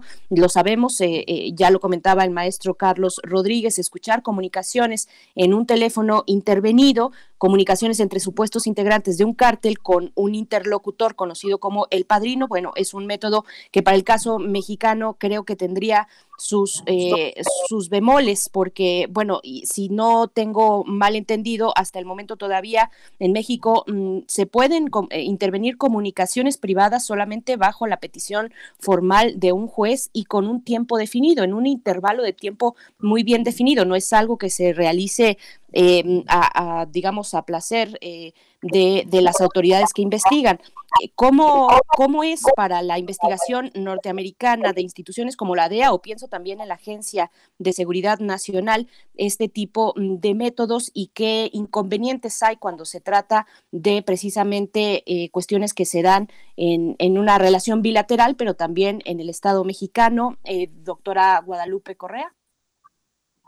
Sí, este, bueno, preguntas muy importantes y bueno, en el tema de las conversaciones y en el tema del actuar de la DEA, eh, de manera que podríamos, deberíamos de ver cómo se hizo, dónde fue, si la llamada fue en México, fue en Estados Unidos, si hay, hay muchos detalles que no se han revelado, ¿no? Podríamos decir que, que si, se, si se hizo en territorio nacional, obviamente todas las características que ahorita usted describe, pues sí pondrían en duda el papel de la DEA. Sin embargo, también sabemos, y esto por historia, conociendo el papel de la DEA no solamente en México, sino en el hemisferio, pues bueno, los métodos que se han utilizado no, se, no han sido los, los más eh, legales ni, ni, ni, los más éticos en, en, muchos sentidos, ¿no? Pero ¿por qué, ¿por qué lo hacen? Porque no hay ninguna, eh, no hay realmente ninguna implicación. El gobierno mexicano demande a la DEA y que luego haya algún, algún resultado, ¿no? El gobierno mexicano podría hacerlo, eh, algún abogado podría hacerlo también, pero bueno, son procesos que tardan muchos años y realmente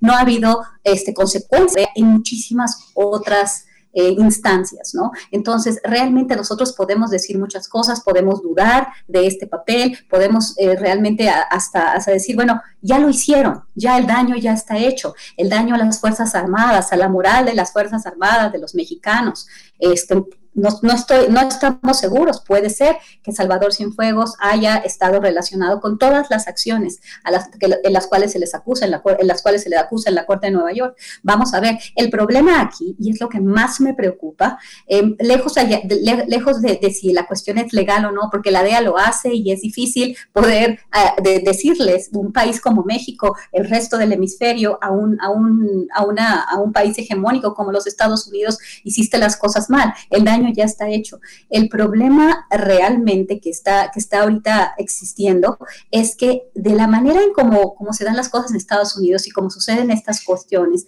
hay manera de presionar a, los, a, los, a las personas que están detenidas. Ese, el, el nivel de crimen, bueno, habría que evaluarlo, pero también hay mucha negociación dentro de, que, que está fuera de, tribunales. A mí lo que me, me de desconfianza y, temor es que en tanto en el caso de García Luna como en el caso de Salvador Cienfuegos no podremos tener la opinión pública de los mexicanos, este mayor conocimiento de lo que realmente pasó. Si Salvador Cienfuegos este, decide colaborar con las instituciones de justicia estadounidenses. En ese caso no vamos a tener juicio, en ese caso no vamos a tener mayores audiencias. Las primeras audiencias, el, primer indictment, este, los primeros documentos, nada más mencionan los cargos, no vemos los testigos, no, no, no sabemos cómo opera toda esta red.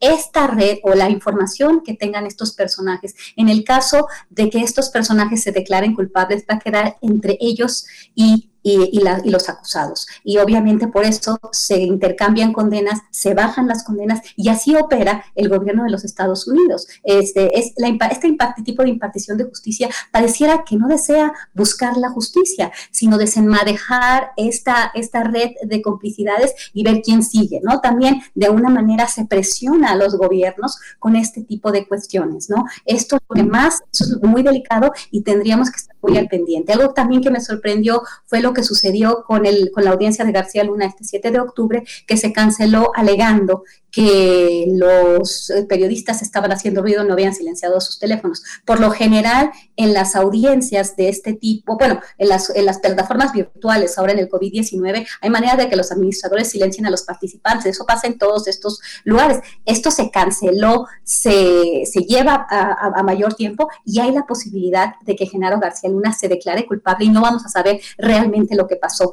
Eso es los mexicanos necesitamos comprender eso mucho mejor. Por supuesto, y bueno, es un tema que yo también quería eh, preguntar al maestro Carlos Rodríguez Ulloa, precisamente eh, desde el eh, seguimiento que dan en el colectivo CACEDE sobre temas de, eh, de, prensa y de libertad de expresión y de, y de la prensa en nuestro país, un poco cómo, cuál es la impresión sobre audiencias como esta, audiencias judiciales que están en su, sus primeras etapas, etapas iniciales, pero finalmente la publicación de lo que ocurre dentro de la audiencia e impresiones generales de este momento que pudimos ver el día, o bueno, enterarnos el día de ayer, maestro Carlos. Mira, el día de ayer, pues, eh, en realidad fue un proceso, llamémosle rutinario, ¿no? Eh, fue una audiencia sumamente expedita, donde pues, se hizo la, la, sugerencia, la propuesta de la solicitud de fianza, misma que fue anulada por las razones que el juez argumenta de la posible, eh, el posible escape, digamos, de, el probable acusado, ¿no? Entonces, presunto, presunto culpable. Entonces, aquí el, el tema es, eh, me parece que sí estamos viendo de forma significativa una mayor apertura en la información, y como bien menciona Guadalupe, finalmente siempre hay estos mecanismos para gestionar el flujo de información, ¿no? El caso más claro fue el caso de García Luna y me parece también muy importante la, la labor de eh, tanto de los periodistas o de los medios de comunicación y, y comentaristas en general respecto a, a, a, la necesidad, digamos, de profesionalizar esta actividad justamente porque se, eh, prácticamente todos nos estamos eh, familiarizando con el proceso, los procesos de justicia, tanto en Estados Unidos como en México, como ahora en, las, temas de Fuerzas Armadas, en temas de seguridad pública, en temas de... Entonces, sí hay como, se abre como un gran espectro, ¿no? Un gran reto justo hacia esos espacios de comunicación y de profesionalización para poder eh, generar, digamos, la información sólida, consolidada, eh, eh, argumentada, y que, y que pueda tener este impacto, ¿no? Y, solamente un, un, elemento, Berenice, que, que, se me quedó en el tintero de, tu pregunta, es sobre el alcance de tanto de NSI, o sea, de la Agencia de Seguridad Nacional, como de la DEA, y llamémosle otras agencias estadounidenses. En realidad, la, división desde los Estados Unidos lo tiene muy claro, ¿no?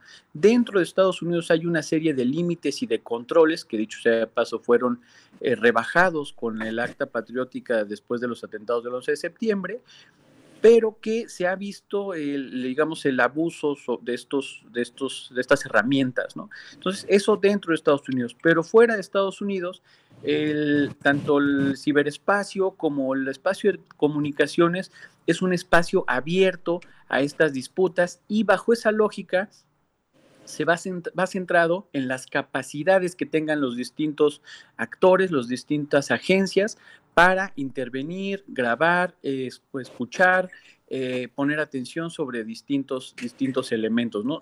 Para no irnos más lejos y pasar otro tema, acaba, acaba ayer o en los Estados Unidos también el Departamento de Justicia de capturar una serie de hackers eh, rusos y el justamente por ciberataque, ¿no? Entonces, eh, que son parte del ejército ruso. Entonces, esto nos recuerda que tanto el ciberespacio como el tema de telecomunicaciones pues debería ser mucho más tomado en cuenta en aspectos de seguridad y sobre todo de conciencia de que efectivamente ahí se está librando una batalla pues por el presente, porque no es el futuro del el mundo. Este, pues ya, ya nos toca cerrar esa conversación. Sin embargo, una, una pregunta muy breve para, para, los dos. Digo, no es una pregunta que se conteste con sí o no, pero este, eh, me recuerdo eh, pues con, mucho orgullo y emoción, eh, un hombre que se convierte en generalísimo y comandante eh, de las Fuerzas Armadas, que es José María Morelos y Pavón. Por, eh, en el otro lado del, mundo militar está Simón Bolívar, Francisco Miranda, hay toda una serie, pero en el terreno mexicano, Morelos es una figura muy importante. Ayer hablábamos con Lorenzo Meyer y hablábamos de un cambio de régimen. Es necesario que el ejército se someta también a un cambio de régimen, ¿dónde vendría, digamos, que el cuerpo unitario de militares evita lo que pasa en la política, esto que llaman los chapulines que brincan de un lado a otro? Aquí no se puede brincar de, infantería a, a caballería, etcétera. ¿Cómo entender cómo entender el cambio, un cambio de régimen, un cambio de concepto bajo la óptica que ha, propuesto el presidente de la República para las Fuerzas Armadas. ¿Es posible un cambio de régimen en el Estado de Derecho que contemple a las Fuerzas Armadas? Empezamos, empezamos con, con usted, doctora Guadalupe Correa Cabrera.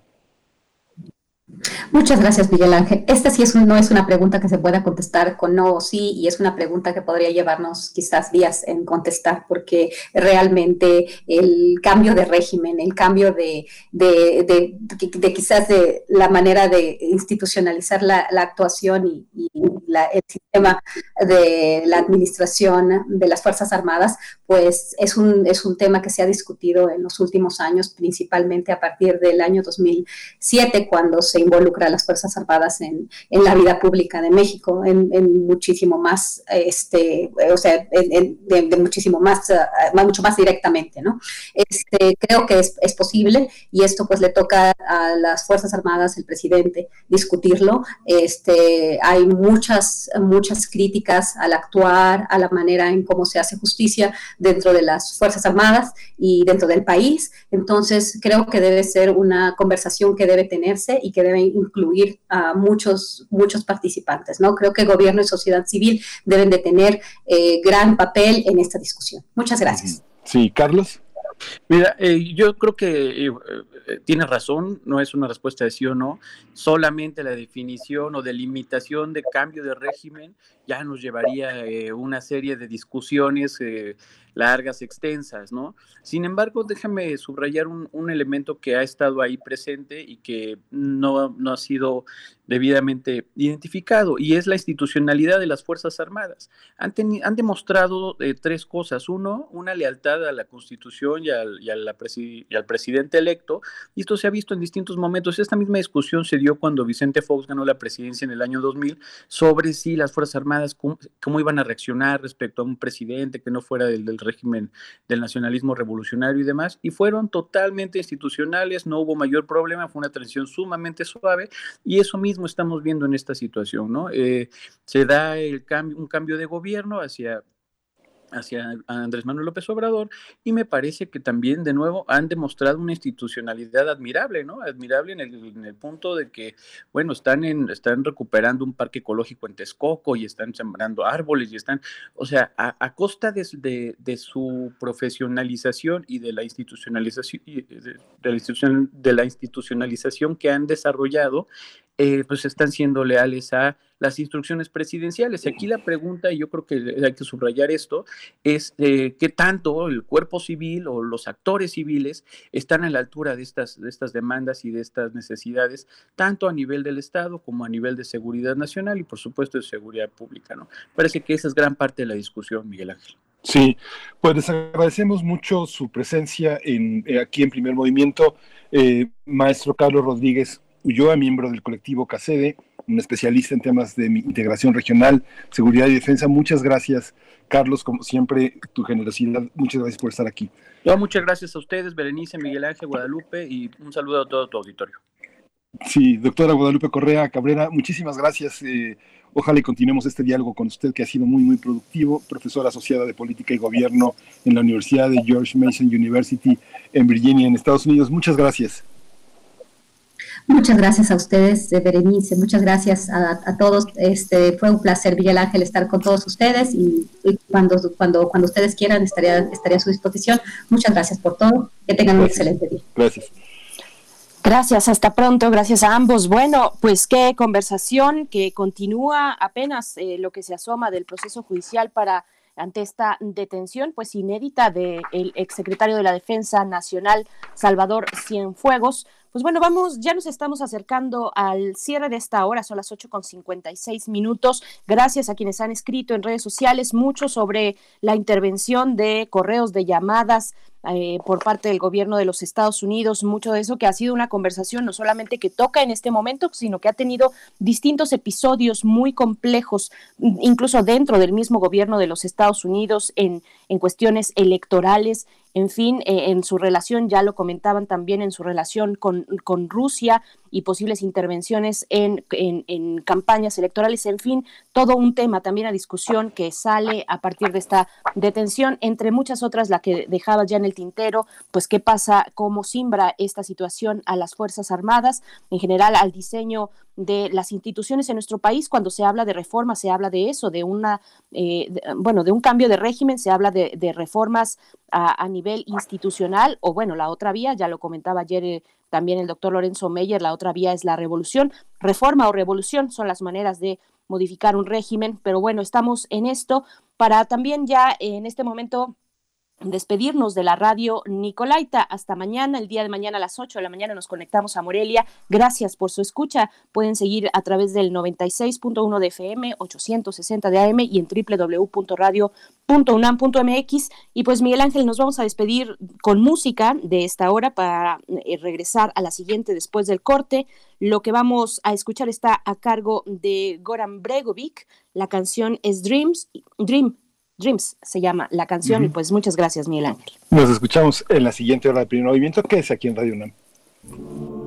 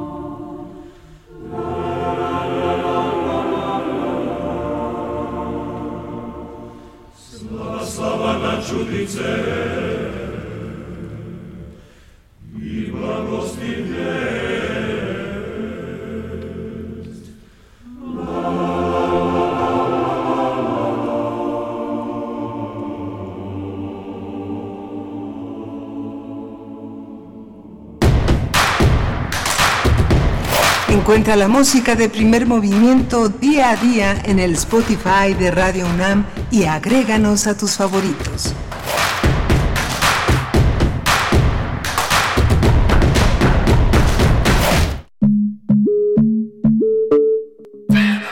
Y no me gusta que se diga que la niña, la pequeña o la adolescente se embarazó. No, la embarazaron. Alguien la embarazó.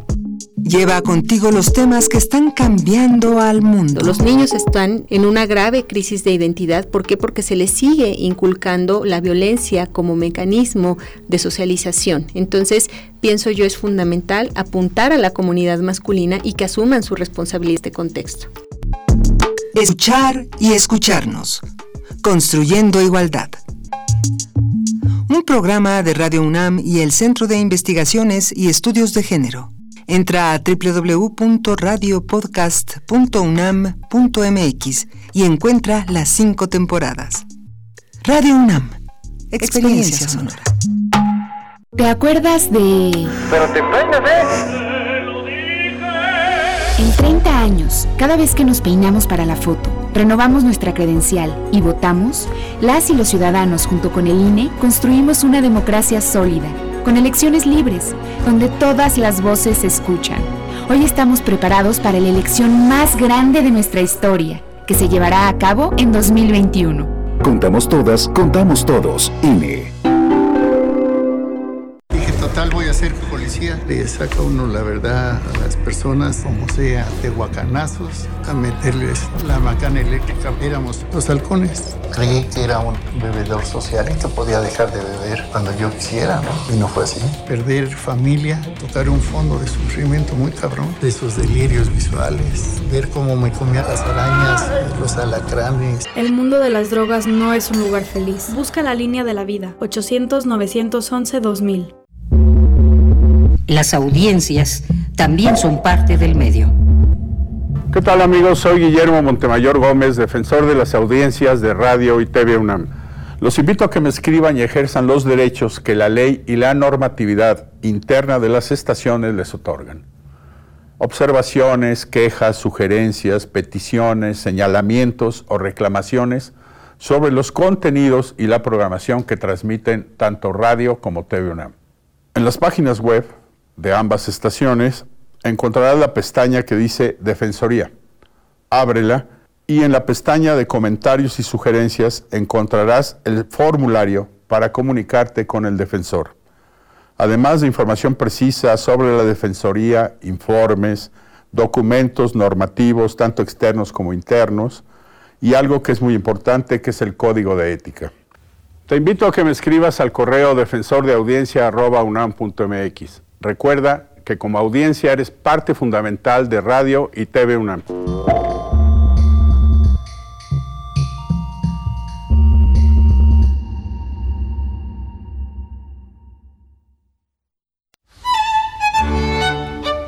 En la imaginación surgen las notas que quedan escritas para siempre en una partitura.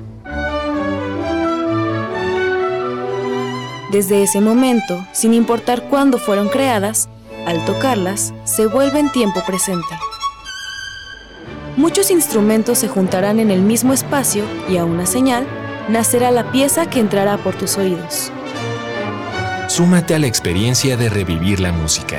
Escucha a la OFUNAM todos los domingos a las 12 horas por el 96.1 de FM. Radio UNAM, Experiencia Sonora.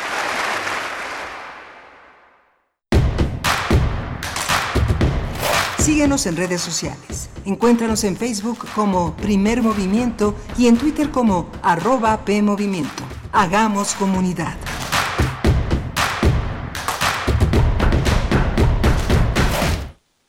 Son las nueve de la mañana con cinco minutos, la hora del centro del país. En este miércoles 21 de octubre de 2020 seguimos en primer movimiento hacia el tercer momento de esta eh, de nuestra programación de esta emisión que cotidianamente llevamos hasta hasta ustedes. Muchas gracias por continuar en sintonía. Si lo hacen en el 96.1 de FM o en www.radio.unam.mx. Allá en cabina, en cabina se encuentra Frida Saldívar en la producción ejecutiva, Socorro Montes en los controles técnicos, todo el equipo de primer movimiento, pues en este esfuerzo que ahora nos tocó hacer de manera digital, no con los instrumentos que generalmente lo hacemos ya que están en mantenimiento, pero estamos aquí haciendo este esfuerzo con, mucho gusto de poder llegar hasta ustedes y también saludo a mi compañero Miguel Ángel Quemain que está de manera remota. Continuamos con sana distancia y ahora ante estos anuncios de posibles rebrotes eh, en algunos estados de la República o de una inclinación a la alza de la, eh, pues de la eh, epidémica para esos estados. Miguel Ángel Quemain, ¿cómo estás? Bien, Berenice Camacho, bien, ayer ya lo, comentábamos que Nuevo León, en particular los municipios aledaños a la ciudad de Monterrey, a la capital del estado, se discuten las medidas de, este, control de, la, los brotes de epidemia que pues han asolado en los últimos días, en la última semana a este estado. Eh, lo mismo ha pasado en Durango, en el estado de México, y en la Ciudad de México. Es eh, alarmante. Hoy se dio el anuncio de que se suspenden las actividades relacionadas con, la, con, las, con las eh, celebraciones a la Virgen de Guadalupe, las enormes redes de manifestación que llegan, Berenice lo sabes, desde Perú, ¿no? Desde Perú llegan este, la gente recorriendo todo el continente para encontrarse con la, con la Virgen Morena, con el Cerro del Tepeyac y pernoctar eh, eh, todo el peregrinaje que implica una enorme cadena de solidaridad entre las personas que reparten viandas, agua, este, que, eh, que, que abrazan y echan porras a los hombres que vienen en sus transportes, en sus bicicletas, caminando, toda esta todo eso se va a suspender, no solo ahora también que discutimos el tema de los días de muertos, que pues es muy importante la celebración. Algunos presidentes municipales pues se manifestaban en rebeldía. Yo creo que también la presión de la ciudadanía es muy fuerte. Tienen, tenemos, los muertos son de todos nosotros, aunque algunas personas no tengan entre sus familiares, entre sus amigos muertos por COVID, todos son nuestros muertos y todos ah, hemos hecho un, cinturón de solidaridad frente a amigos que venden quesos, eh, tortillas, panes, este, todos estamos en esa misma sintonía y bueno, lo que viene el fin de año, pues no es nada fácil, Berenice, ¿no? Nada, nada, nada sencillo, eh, Miguel Ángel, eh, como lo mencionas, bueno, esta suspensión de las actividades, bueno, de todas las expresiones eh, de fe que se dan en torno al Día de la Virgen, pero también antes de, bueno, así ya nos está pintando el, el, panorama para el cierre de año. ¿Quién lo iba a pensar de esa manera que se fuese a extender así hasta todo el año? este eterno marzo que nos agarró así con la pandemia desde el 23 de marzo en esta eh, jornada, bueno, que eh, oficialmente, digamos, se terminó la jornada de sana distancia cuando se presentaron estas cuestiones del semáforo para hacer frente ya al regreso escalonado, pero que finalmente continuamos con sana distancia y continuamos en este eh, encierro, en este confinamiento, el gran confinamiento, le decía por ahí de mediados de año el Fondo Monetario Internacional a, a este momento histórico de la, eh, pues de la humanidad que recorre todos los países y que ahora se hace presente también con rebrotes en eh, Europa, donde ya hemos anunciado, bueno, eh, casos importantes, números elevados en España, en, en Alemania, en Italia, en fin, y así nos toca a nosotros ir cerrando y previendo este año con la cancelación de, por ejemplo, festividades tan importantes como la del Día de Muertos y ahora también lo que nos comentas, el Día de la Virgen. Bueno, pues así, así estamos y así hemos estado durante todo este año, además desde este espacio a distancia, haciendo comunidad eh, en su compañía, si nos lo permiten, lo cual ha sido pues muy, muy gratificante y muy importante porque la, la radio se ha, se ha mostrado como ese medio de compañía, como lo ha hecho en distintos momentos complejos de la sociedad. Así es que nosotros seguiremos aquí eh, hasta, hasta que se pueda, de esta manera, de manera a distancia, cuidándonos a nosotros y a nuestra comunidad. Así es que bueno, eh, gracias, gracias a todos ustedes por los comentarios que nos comparten en redes sociales. Es, es un gusto eh, poder leerles. Vamos a tener para este momento, para esta hora, nuestra mesa del día, los efectos de la pandemia en personas migrantes y refugiadas. Esto en la participación de Alejandra Macías Delgadillo, ella es directora de Asylum Access México. Pues bueno, con un informe, ya lo comentabas tú también, Miguel Ángel, en la hora pasada, un informe muy nutrido sobre la situación de las personas migrantes y refugiadas que llegan a nuestro país, que están en ese tránsito. Eh, pues bueno, interesante para la mesa del día, ¿no? Sí, y pues ya está cerca ese, ese remanso de la poesía necesaria que hoy tienes la, este, tienes el, el, gusto de eh, ofrecernos una lectura y una música, Bernice. ¿Nos, vamos ya? Vámonos para allá. Primer movimiento. Hacemos comunidad. Es hora de Poesía Necesaria.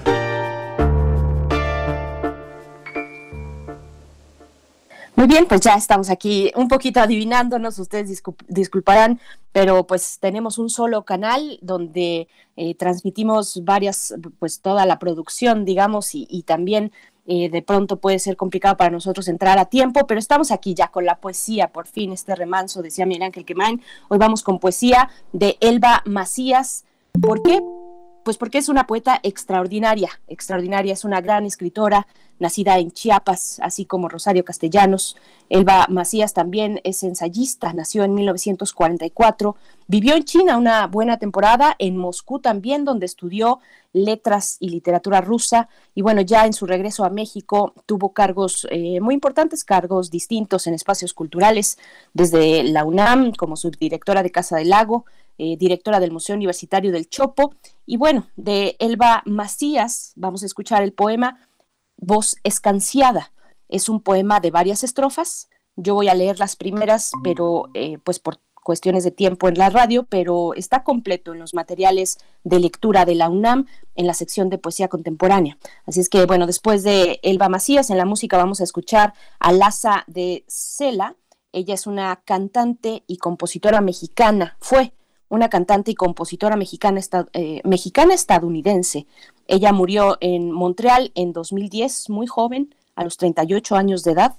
Eh, su música pues tiene un estilo peculiar, ya la van a escuchar, de pronto con tintes de música popular, a veces con country, con folk y hasta un poco de música ranchera también, que va recuperando ella desde su infancia los recorridos eh, migratorios de su familia entre nuestro país y los Estados Unidos. Así es que vamos a escuchar de ella eh, la canción que se titula El desierto. Ahí para quien tenga algo que arreglar en el corazón, bueno, esta, esta canción yo creo que viene muy ad hoc, pero antes vamos con la poesía Voz escanciada de Elba Macías. Voz escanciada. Sin misericordia he hurgado la conciencia del alba. Nada ha quedado ya absolución y sentencia son ahora un ojo muerto en su misión más clara. La fatiga de Dios está dispuesta a lo ancho de los caminos, pero otra celda en la que vi mi cuerpo, otra voz asidero del sueño, dispersaron el último impulso de sosiego. Días para confirmar nuestra indigencia amorosa, tribulaciones en donde brotan las flores de la disipación. Tu cuerpo, incauto amor, tus huellas apenas se marcaban, las blandas hojas propiciaron tu marcha, los juegos quedaron pendientes bajo la higuera y la caricia de la siesta dobló su fronda. Desventurado el juego que deslinda tu mano de la cabalgadura, era el jadear de los perros, la soledad de nuestro parentesco, la última visión de la viudez temprana, en el único sitio vulnerable, el quicio de la puerta.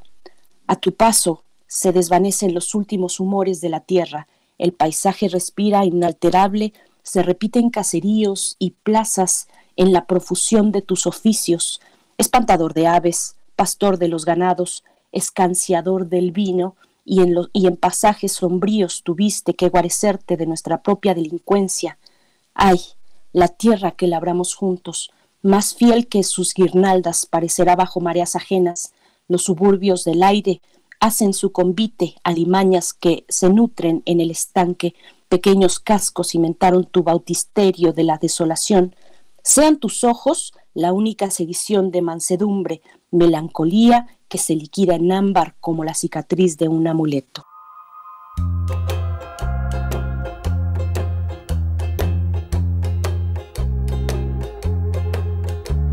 He venido al desierto para irme de tu amor, que el desierto es más tierno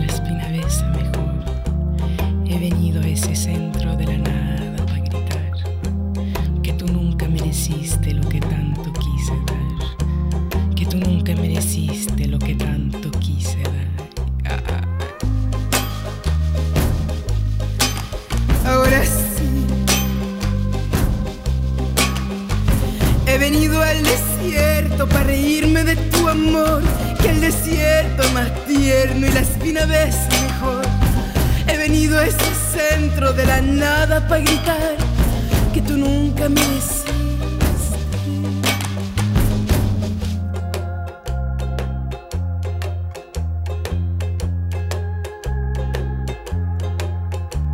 He venido yo corriendo, olvidándome de ti.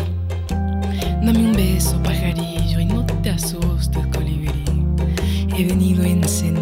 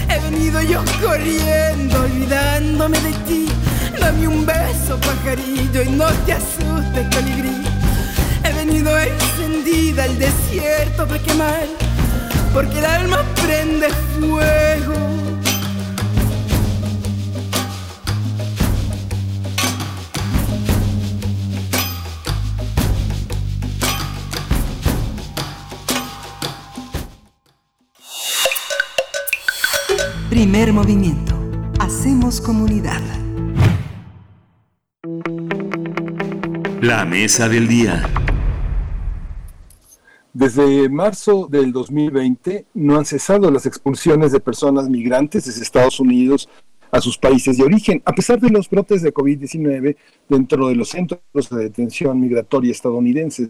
Incluso algunos migrantes presentan coronavirus y son expulsados a pesar de que las autoridades no cumplen con los protocolos de salud. Esta situación la documentaron más de 24 organizaciones de la sociedad civil y albergues a través del informe titulado Informe sobre los efectos de la pandemia de COVID-19 en personas migrantes y refugiadas, violaciones a derechos humanos documentadas por organizaciones defensoras de albergues en México. El texto visibiliza los graves riesgos en que se encuentran las personas migrantes y las omisiones de las autoridades a través de cinco ejes.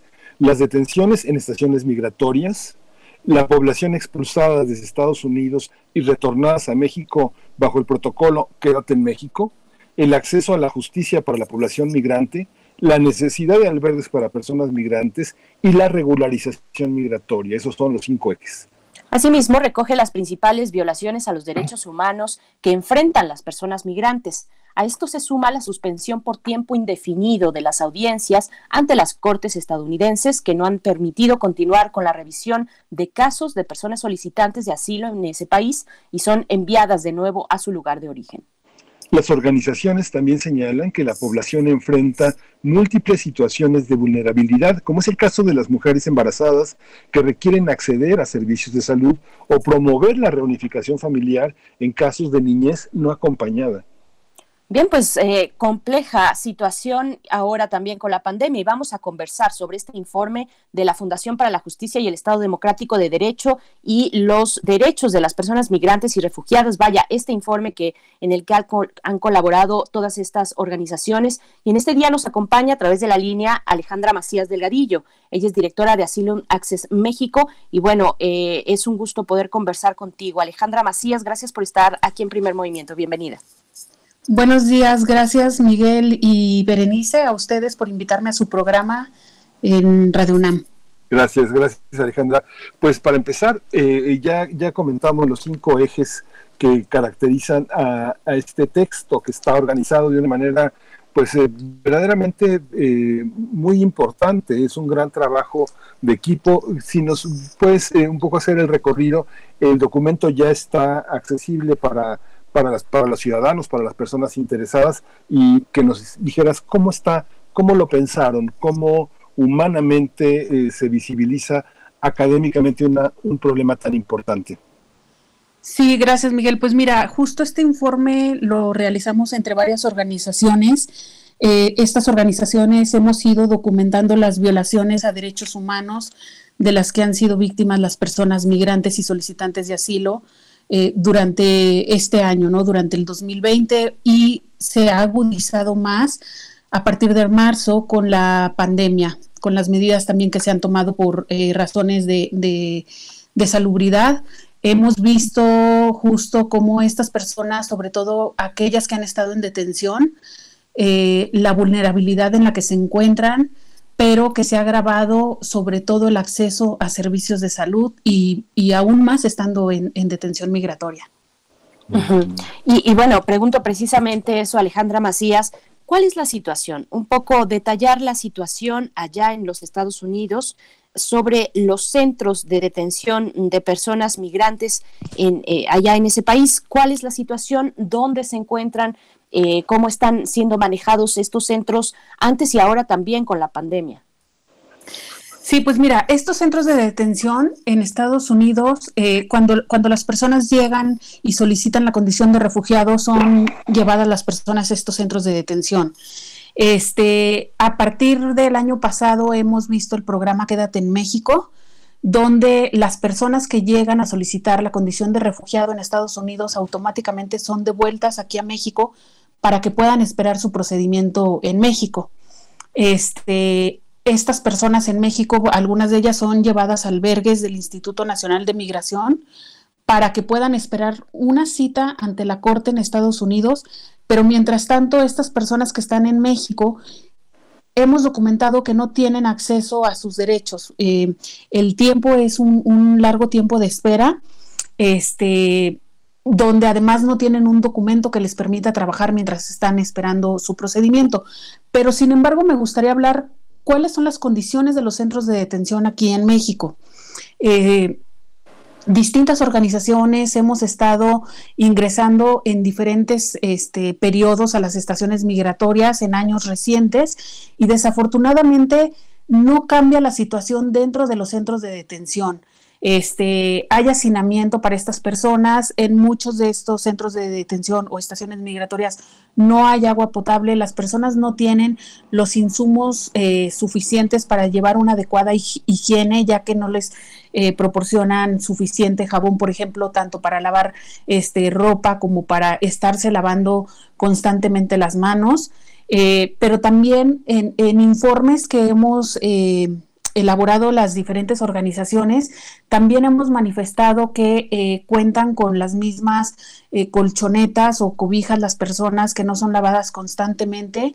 Eh, además, también por la situación, por ejemplo, en la frontera sur de México, donde las altas temperaturas este, además de no tener aires acondicionados dentro de, los dormitorios donde están las personas, pues ha generado también que haya incremento de enfermedades.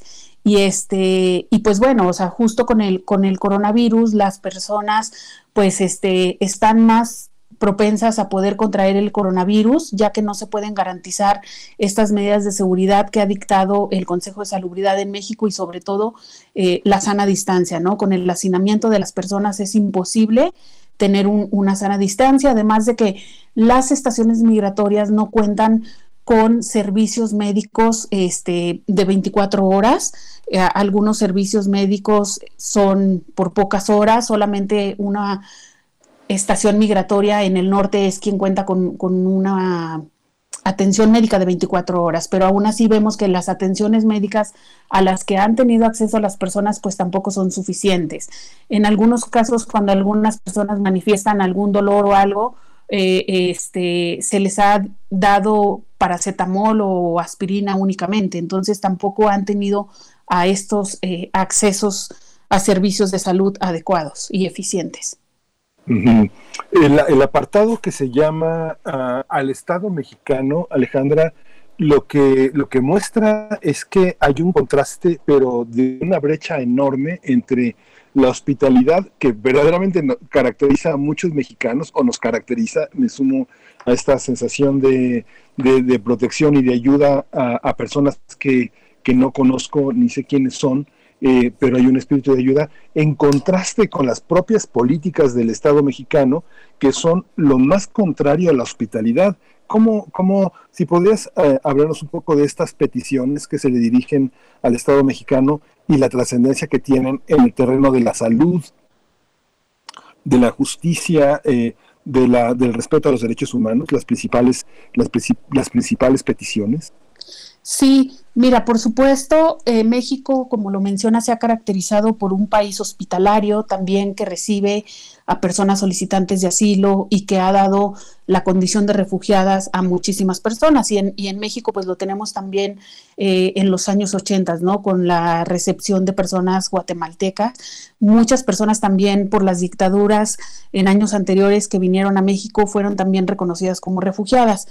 En este caso, las personas que huyen de su país porque tienen un temor fundado de persecución y su país no les puede garantizar esa protección, pues bueno, pueden ir a otro país a solicitar esa protección que no se les puede brindar. Y en el caso de México, pues México de hecho tiene una ley sobre refugiados donde debe de garantizar el acceso al procedimiento a estas personas primero y este y, y y, posteriormente reconocerles la condición de refugiado. Sin embargo, pues aquí hemos visto también que no se ha garantizado, ya que con los acuerdos que ha tenido el gobierno mexicano con Estados Unidos de este, disuadir el paso por México para que estas personas puedan llegar a Estados Unidos, pues hemos visto el despliegue de la Guardia Nacional a la frontera sur de México, donde todas las personas han estado siendo detenidas pero a principios de año, pues también en, enero lo veíamos con la entrada de esa caravana que entró en enero, donde las personas eran detenidas, llevadas a estaciones migratorias, deportadas inmediatamente, eran este, deportaciones masivas. Y en estas deportaciones masivas, el gobierno mexicano no, no cuenta con un protocolo para identificar si estas personas podrían eh, ser víctimas de, tortura, incluso víctimas de algún delito o que su vida se pudiera estar en riesgo en caso de ser devuelta a su país de origen. No se identificaba esto, entonces aquí justo el gobierno mexicano violaba o está violando el principio de no devolución al no permitir a estas personas tener acceso al procedimiento de asilo. Y primero, pues, identificar a las personas que requieren eh, esta protección internacional, pero luego de identificarlas, darles la información y remitirlas o canalizarlas a la autoridad competente, que en este caso es la Comisión Mexicana de Ayuda a Refugiados. Y pues este sí, México ha sido un, país, como bien lo dices, hospitalario, pero ahorita tenemos este eh, contraste donde no está respetando y garantizando este derecho. El gobierno mexicano eh, no está dando cumplimiento a todos estos tratados internacionales que ha ratificado y dejando sobre todo pues estas personas en una desprotección. Y en tiempos ahora de pandemia, hemos visto también cómo les ha afectado esto a las personas solicitantes de asilo y refugiadas. Este, en este como yo lo mencionaba antes, ¿no? En este afán de disuadir la, la, migración de su paso por México para llegar a Estados Unidos, muchas personas se han quedado en México, han visto este, la necesidad de pedir la protección internacional en México, este, y en este caso, pues también las solicitudes para acceder al reconocimiento de la condición de refugiado han ido en aumento. En los últimos tres años hemos visto un aumento considerable este, por ejemplo, el año pasado alrededor de 70 mil personas solicitaron la condición de refugiado en México.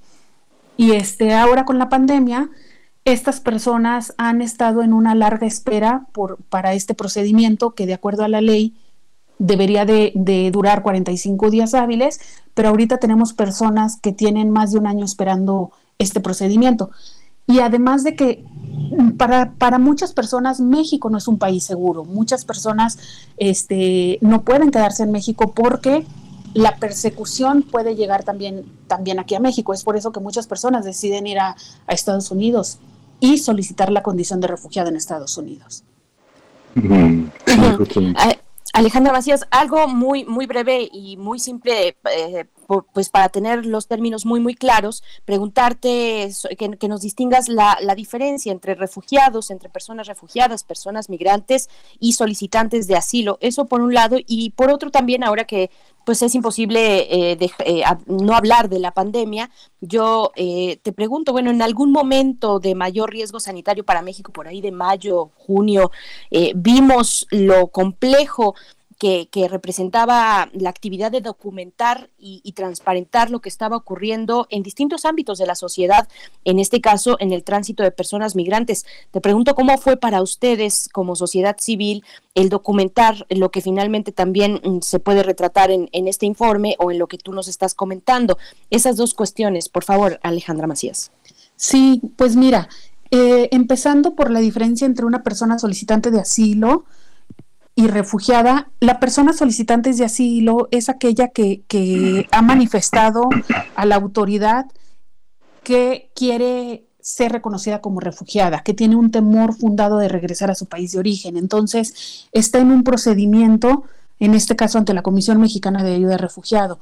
Entonces, mientras no tenga una decisión final, sobre si es reconocida o no como refugiada, se llama solicitante de asilo la persona, es decir, es, solicitante de asilo mientras está en el procedimiento.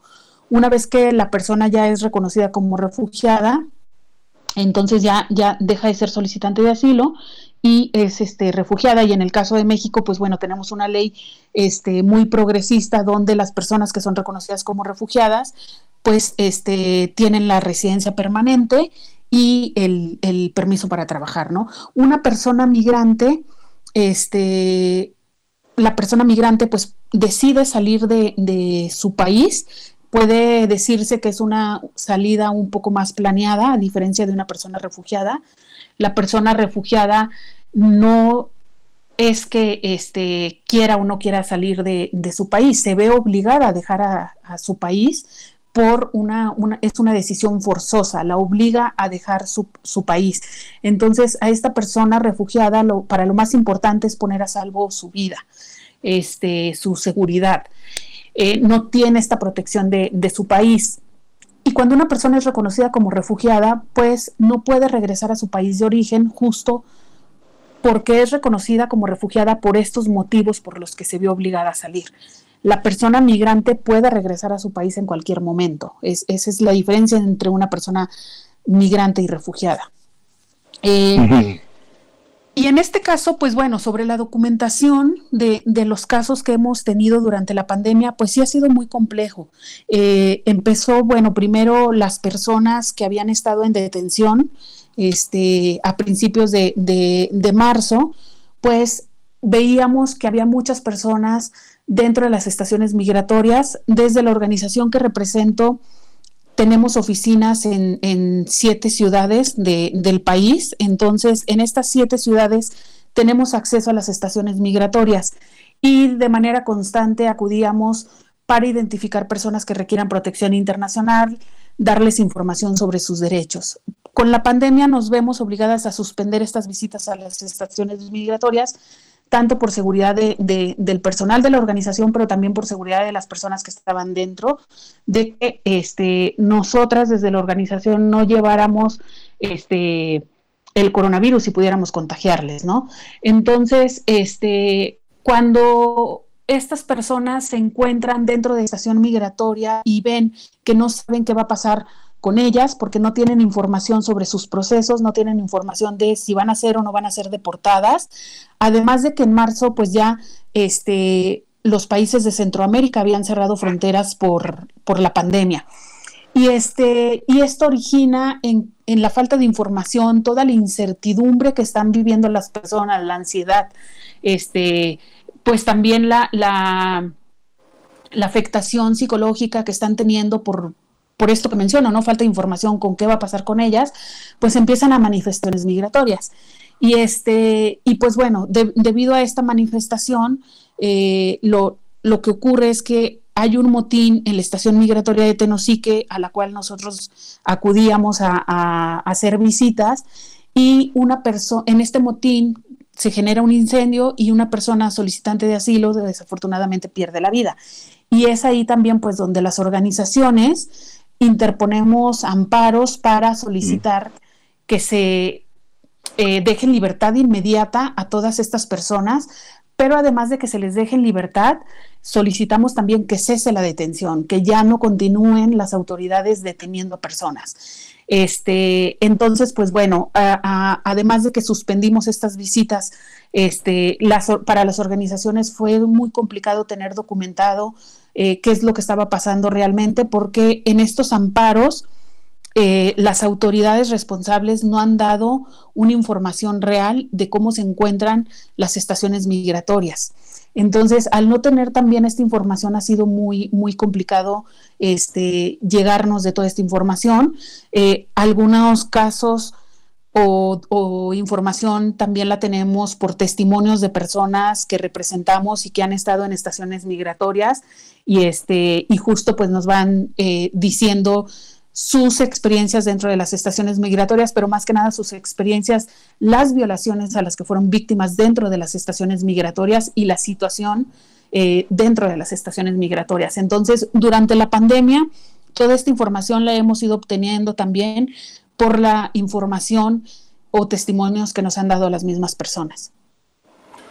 Sí, es eh, muy impresionante todo lo que dices, porque bueno, ahora que hablas voy revisando el informe. Es un informe, es un informe en el que en cada línea eh, hay toda una vida, todo un proceso que hay desde medidas cautelares, restricciones, la cantidad de amparos eh, que tienen que ver con mujeres y niños es muy impresionante, es, es, muchísimo.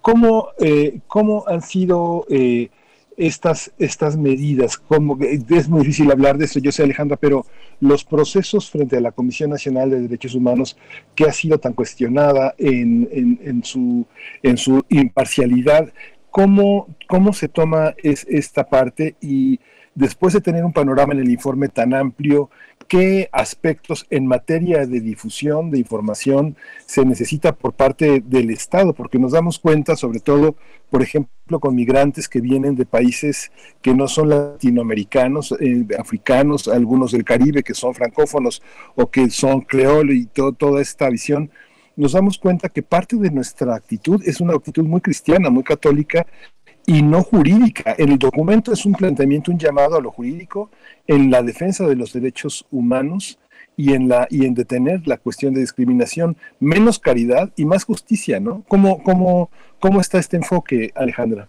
Pues sí, mira, justo este, las autoridades han sido muy omisas en, en responder a todo esto, ¿no? Desde las organizaciones a través de todos hechos que se eh, hechos que se han presentado, pues hemos acudido a diferentes instancias, como la Comisión Nacional de Derechos Humanos, al, Poder Judicial a través de estos amparos, pero sin embargo seguimos viendo que todas estas respuestas eh, pues no han sido las, las que hemos esperado, han sido muy omisos en dictar medidas que garanticen este, pues los derechos de las personas. Eh, recordemos también que México, el entrar sin documentos al país, pues no es un delito, no es un delito, entonces las personas, pues primero no tendrían que ir a una estación migratoria que es un centro de detención, aunque eh, las autoridades pues han venido utilizando eufemismos para referirse como a, las personas que no están detenidas sino alojadas y además también refiriendo a, que han sido rescatadas, ¿no? Sin embargo, las personas son privadas de su libertad al llevárseles a estos centros de detención donde el acceso a la justicia pues no se garantiza ya que es muy difícil para que las personas puedan acceder a, un, a una representación legal dentro de las estaciones migratorias. Este, y es más complicado justo para personas que, que, no hablan el idioma español. Tener un intérprete, tener una persona que les esté explicando en su idioma todo el procedimiento migratorio, que le esté explicando las razones por las que se encuentra en una estación migratoria y cuánto tiempo va a permanecer ahí, cuáles son sus derechos, si podría tener acceso a una regularización migratoria, si podría tener derecho a solicitar la condición de refugiado, pues vemos que esto no, no se garantiza. Entonces, sí hemos acudido pues ante la, la Comisión Nacional de Derechos Humanos también para que haga estas visitas a estas estaciones migratorias para que documente lo que está pasando, para que también este, las personas que se encuentran dentro de las estaciones migratorias puedan presentar quejas ante la Comisión de Derechos Humanos. Justo en este sucedió en la estación migratoria de Tenosique en el incendio, pues esa misma noche de los hechos, desde las organizaciones pedíamos la presencia de la Comisión Nacional de Derechos Humanos en ese momento ahí en, la estación migratoria, porque las mismas personas migrantes así lo querían, querían hablar con una persona de la CNDH y vimos que no se presentó en ese momento la, la o sea, la, respuesta fue, fue omisa, no se presentó. Entonces, ¿cómo va también este documentando todos estos la, la CNDH y cómo se pronuncia sobre estas violaciones. Eh, la Comisión Nacional de Derechos Humanos pues es un organismo que este, debería de garantizar y velar también por los derechos de estas personas que están en detención.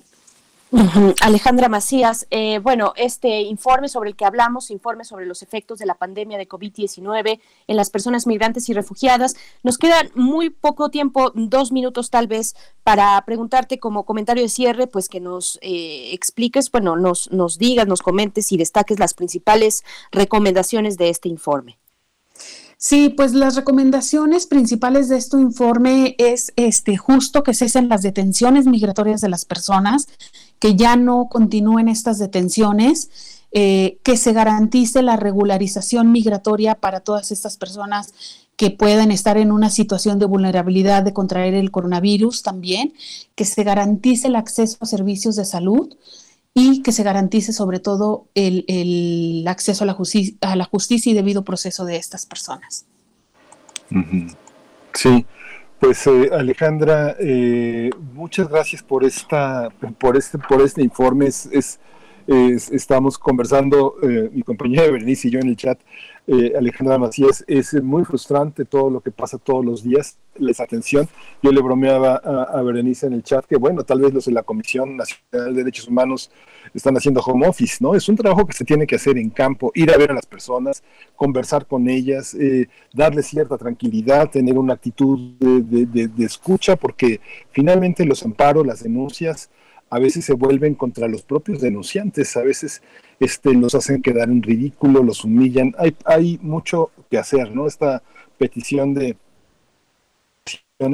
pues quedan, quedan, quedan pendientes. Todos tenemos algo que aportar en este, en este terreno. Hay muchas personas migrantes que se nos cruzan en el camino y bueno, vamos a atender este, este reporte, este informe de la Fundación para la Justicia y el Estado Democrático de Derecho. Gracias por esta mañana tan dura. Alejandra Macías Delgadillo, directora de Asilium Access México. Muchas gracias, Miguel y Berenice. Gracias, hasta pronto, hasta pronto, Alejandra Macías. Bueno, es un informe sí de la Fundación para la Justicia y el Estado Democrático de Derecho y de otras eh, organizaciones, son eh, cerca 24 organizaciones de sociedad civil que eh, y de albergues también que publican este informe que ya se encuentra, se encuentra en nuestras redes sociales, está ahí disponible si le quieren ahondar un poco más en los detalles. Vamos a ir con música, Miguel Ángel. Vamos a escuchar, ¿tú, tú quieres presentar? Sí, sí, vamos eh, a escuchar de Brenda Fassi, Amanda Jentz.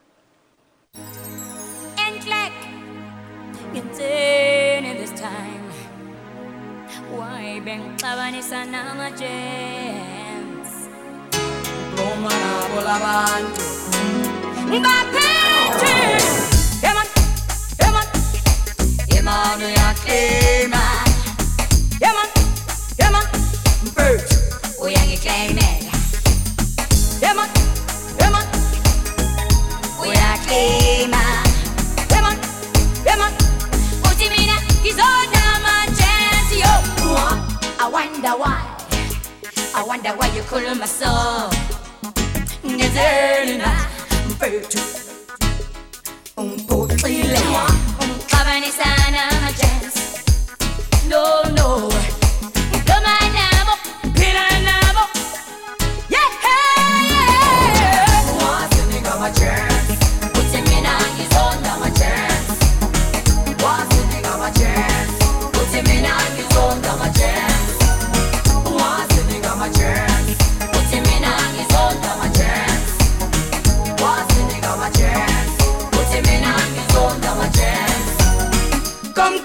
Bekulu mangani besteti ae oh, eh, roda eh, fasi yo. Ah mara minam peju Minagi as pillel Pillaiwa Ang kinang pillai tu. Ang wazo damo jazz Nabuk payasi Dewa wala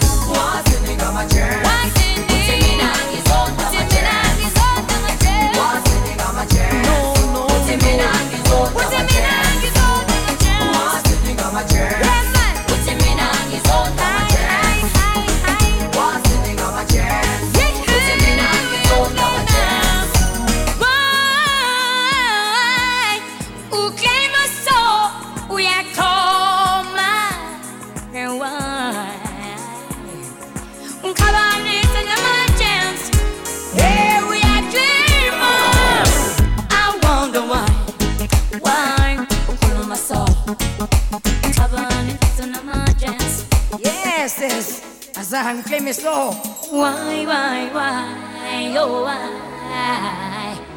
I say, why, why, why? Hongenzenina.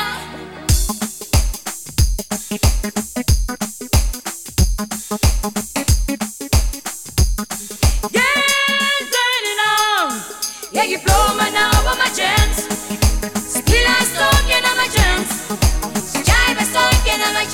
idiots that is strategeman. Då man No man agent, want my strategeman. Here's navo, man sång. Och ränja det fett, vi har boll. Way, way, way, way. One go Why, why, why, why? his own damn a. Why you set us so?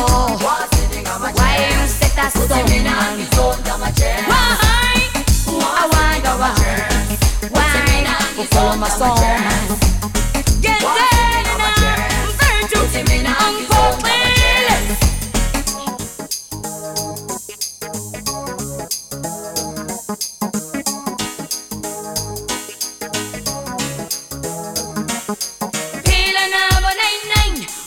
Time. Bang me sa pela labantu. Eh ma prostate, prostate, fetch kuntu. Hey, when are you getting it? Why, why, why? Primer movimiento. Hacemos comunidad. Estamos ya. Química entre nosotros. Química para todos. Me atravieso un poco en los IDs y en el audio, pero estamos ya con mucho gusto de presentar al doctor Plinio Sosa, académico de tiempo completo de la Facultad de Química, que pues dedica eh, su actividad principalmente a la docencia y la divulgación de la química. Para hablar de uno, uno más de los elementos de la tabla periódica a 150 años de su inicio, de su conformación, que se fue nutriendo a lo largo de las décadas, el bario, un elemento de sangre pesada. Yo conozco a otros más. Doctor Sosa, muy buenos días. ¿Cómo te encuentras esta mañana? Bienvenido. Muy buenos días, Berenice, Miguel Ángel. Buen día. Buen día, doctor. El bario es un metal plateado muy reactivo. ¿sí? No es muy denso, pero muchos de sus compuestos sí lo son. Esto de la densidad es interesante. Coloquialmente, cuando algo es muy denso, decimos que es muy pesado. Si tuviéramos dos kilos de madera y un solo kilo de acero, ante la pregunta ¿qué pesa más? Seguramente casi todos responderíamos pues el acero, ¿sí? A pesar de que obviamente dos kilos es más que un solo kilo, ¿sí? Pero esto es así porque intuitivamente estamos pensando en la masa de un mismo volumen de ambos materiales.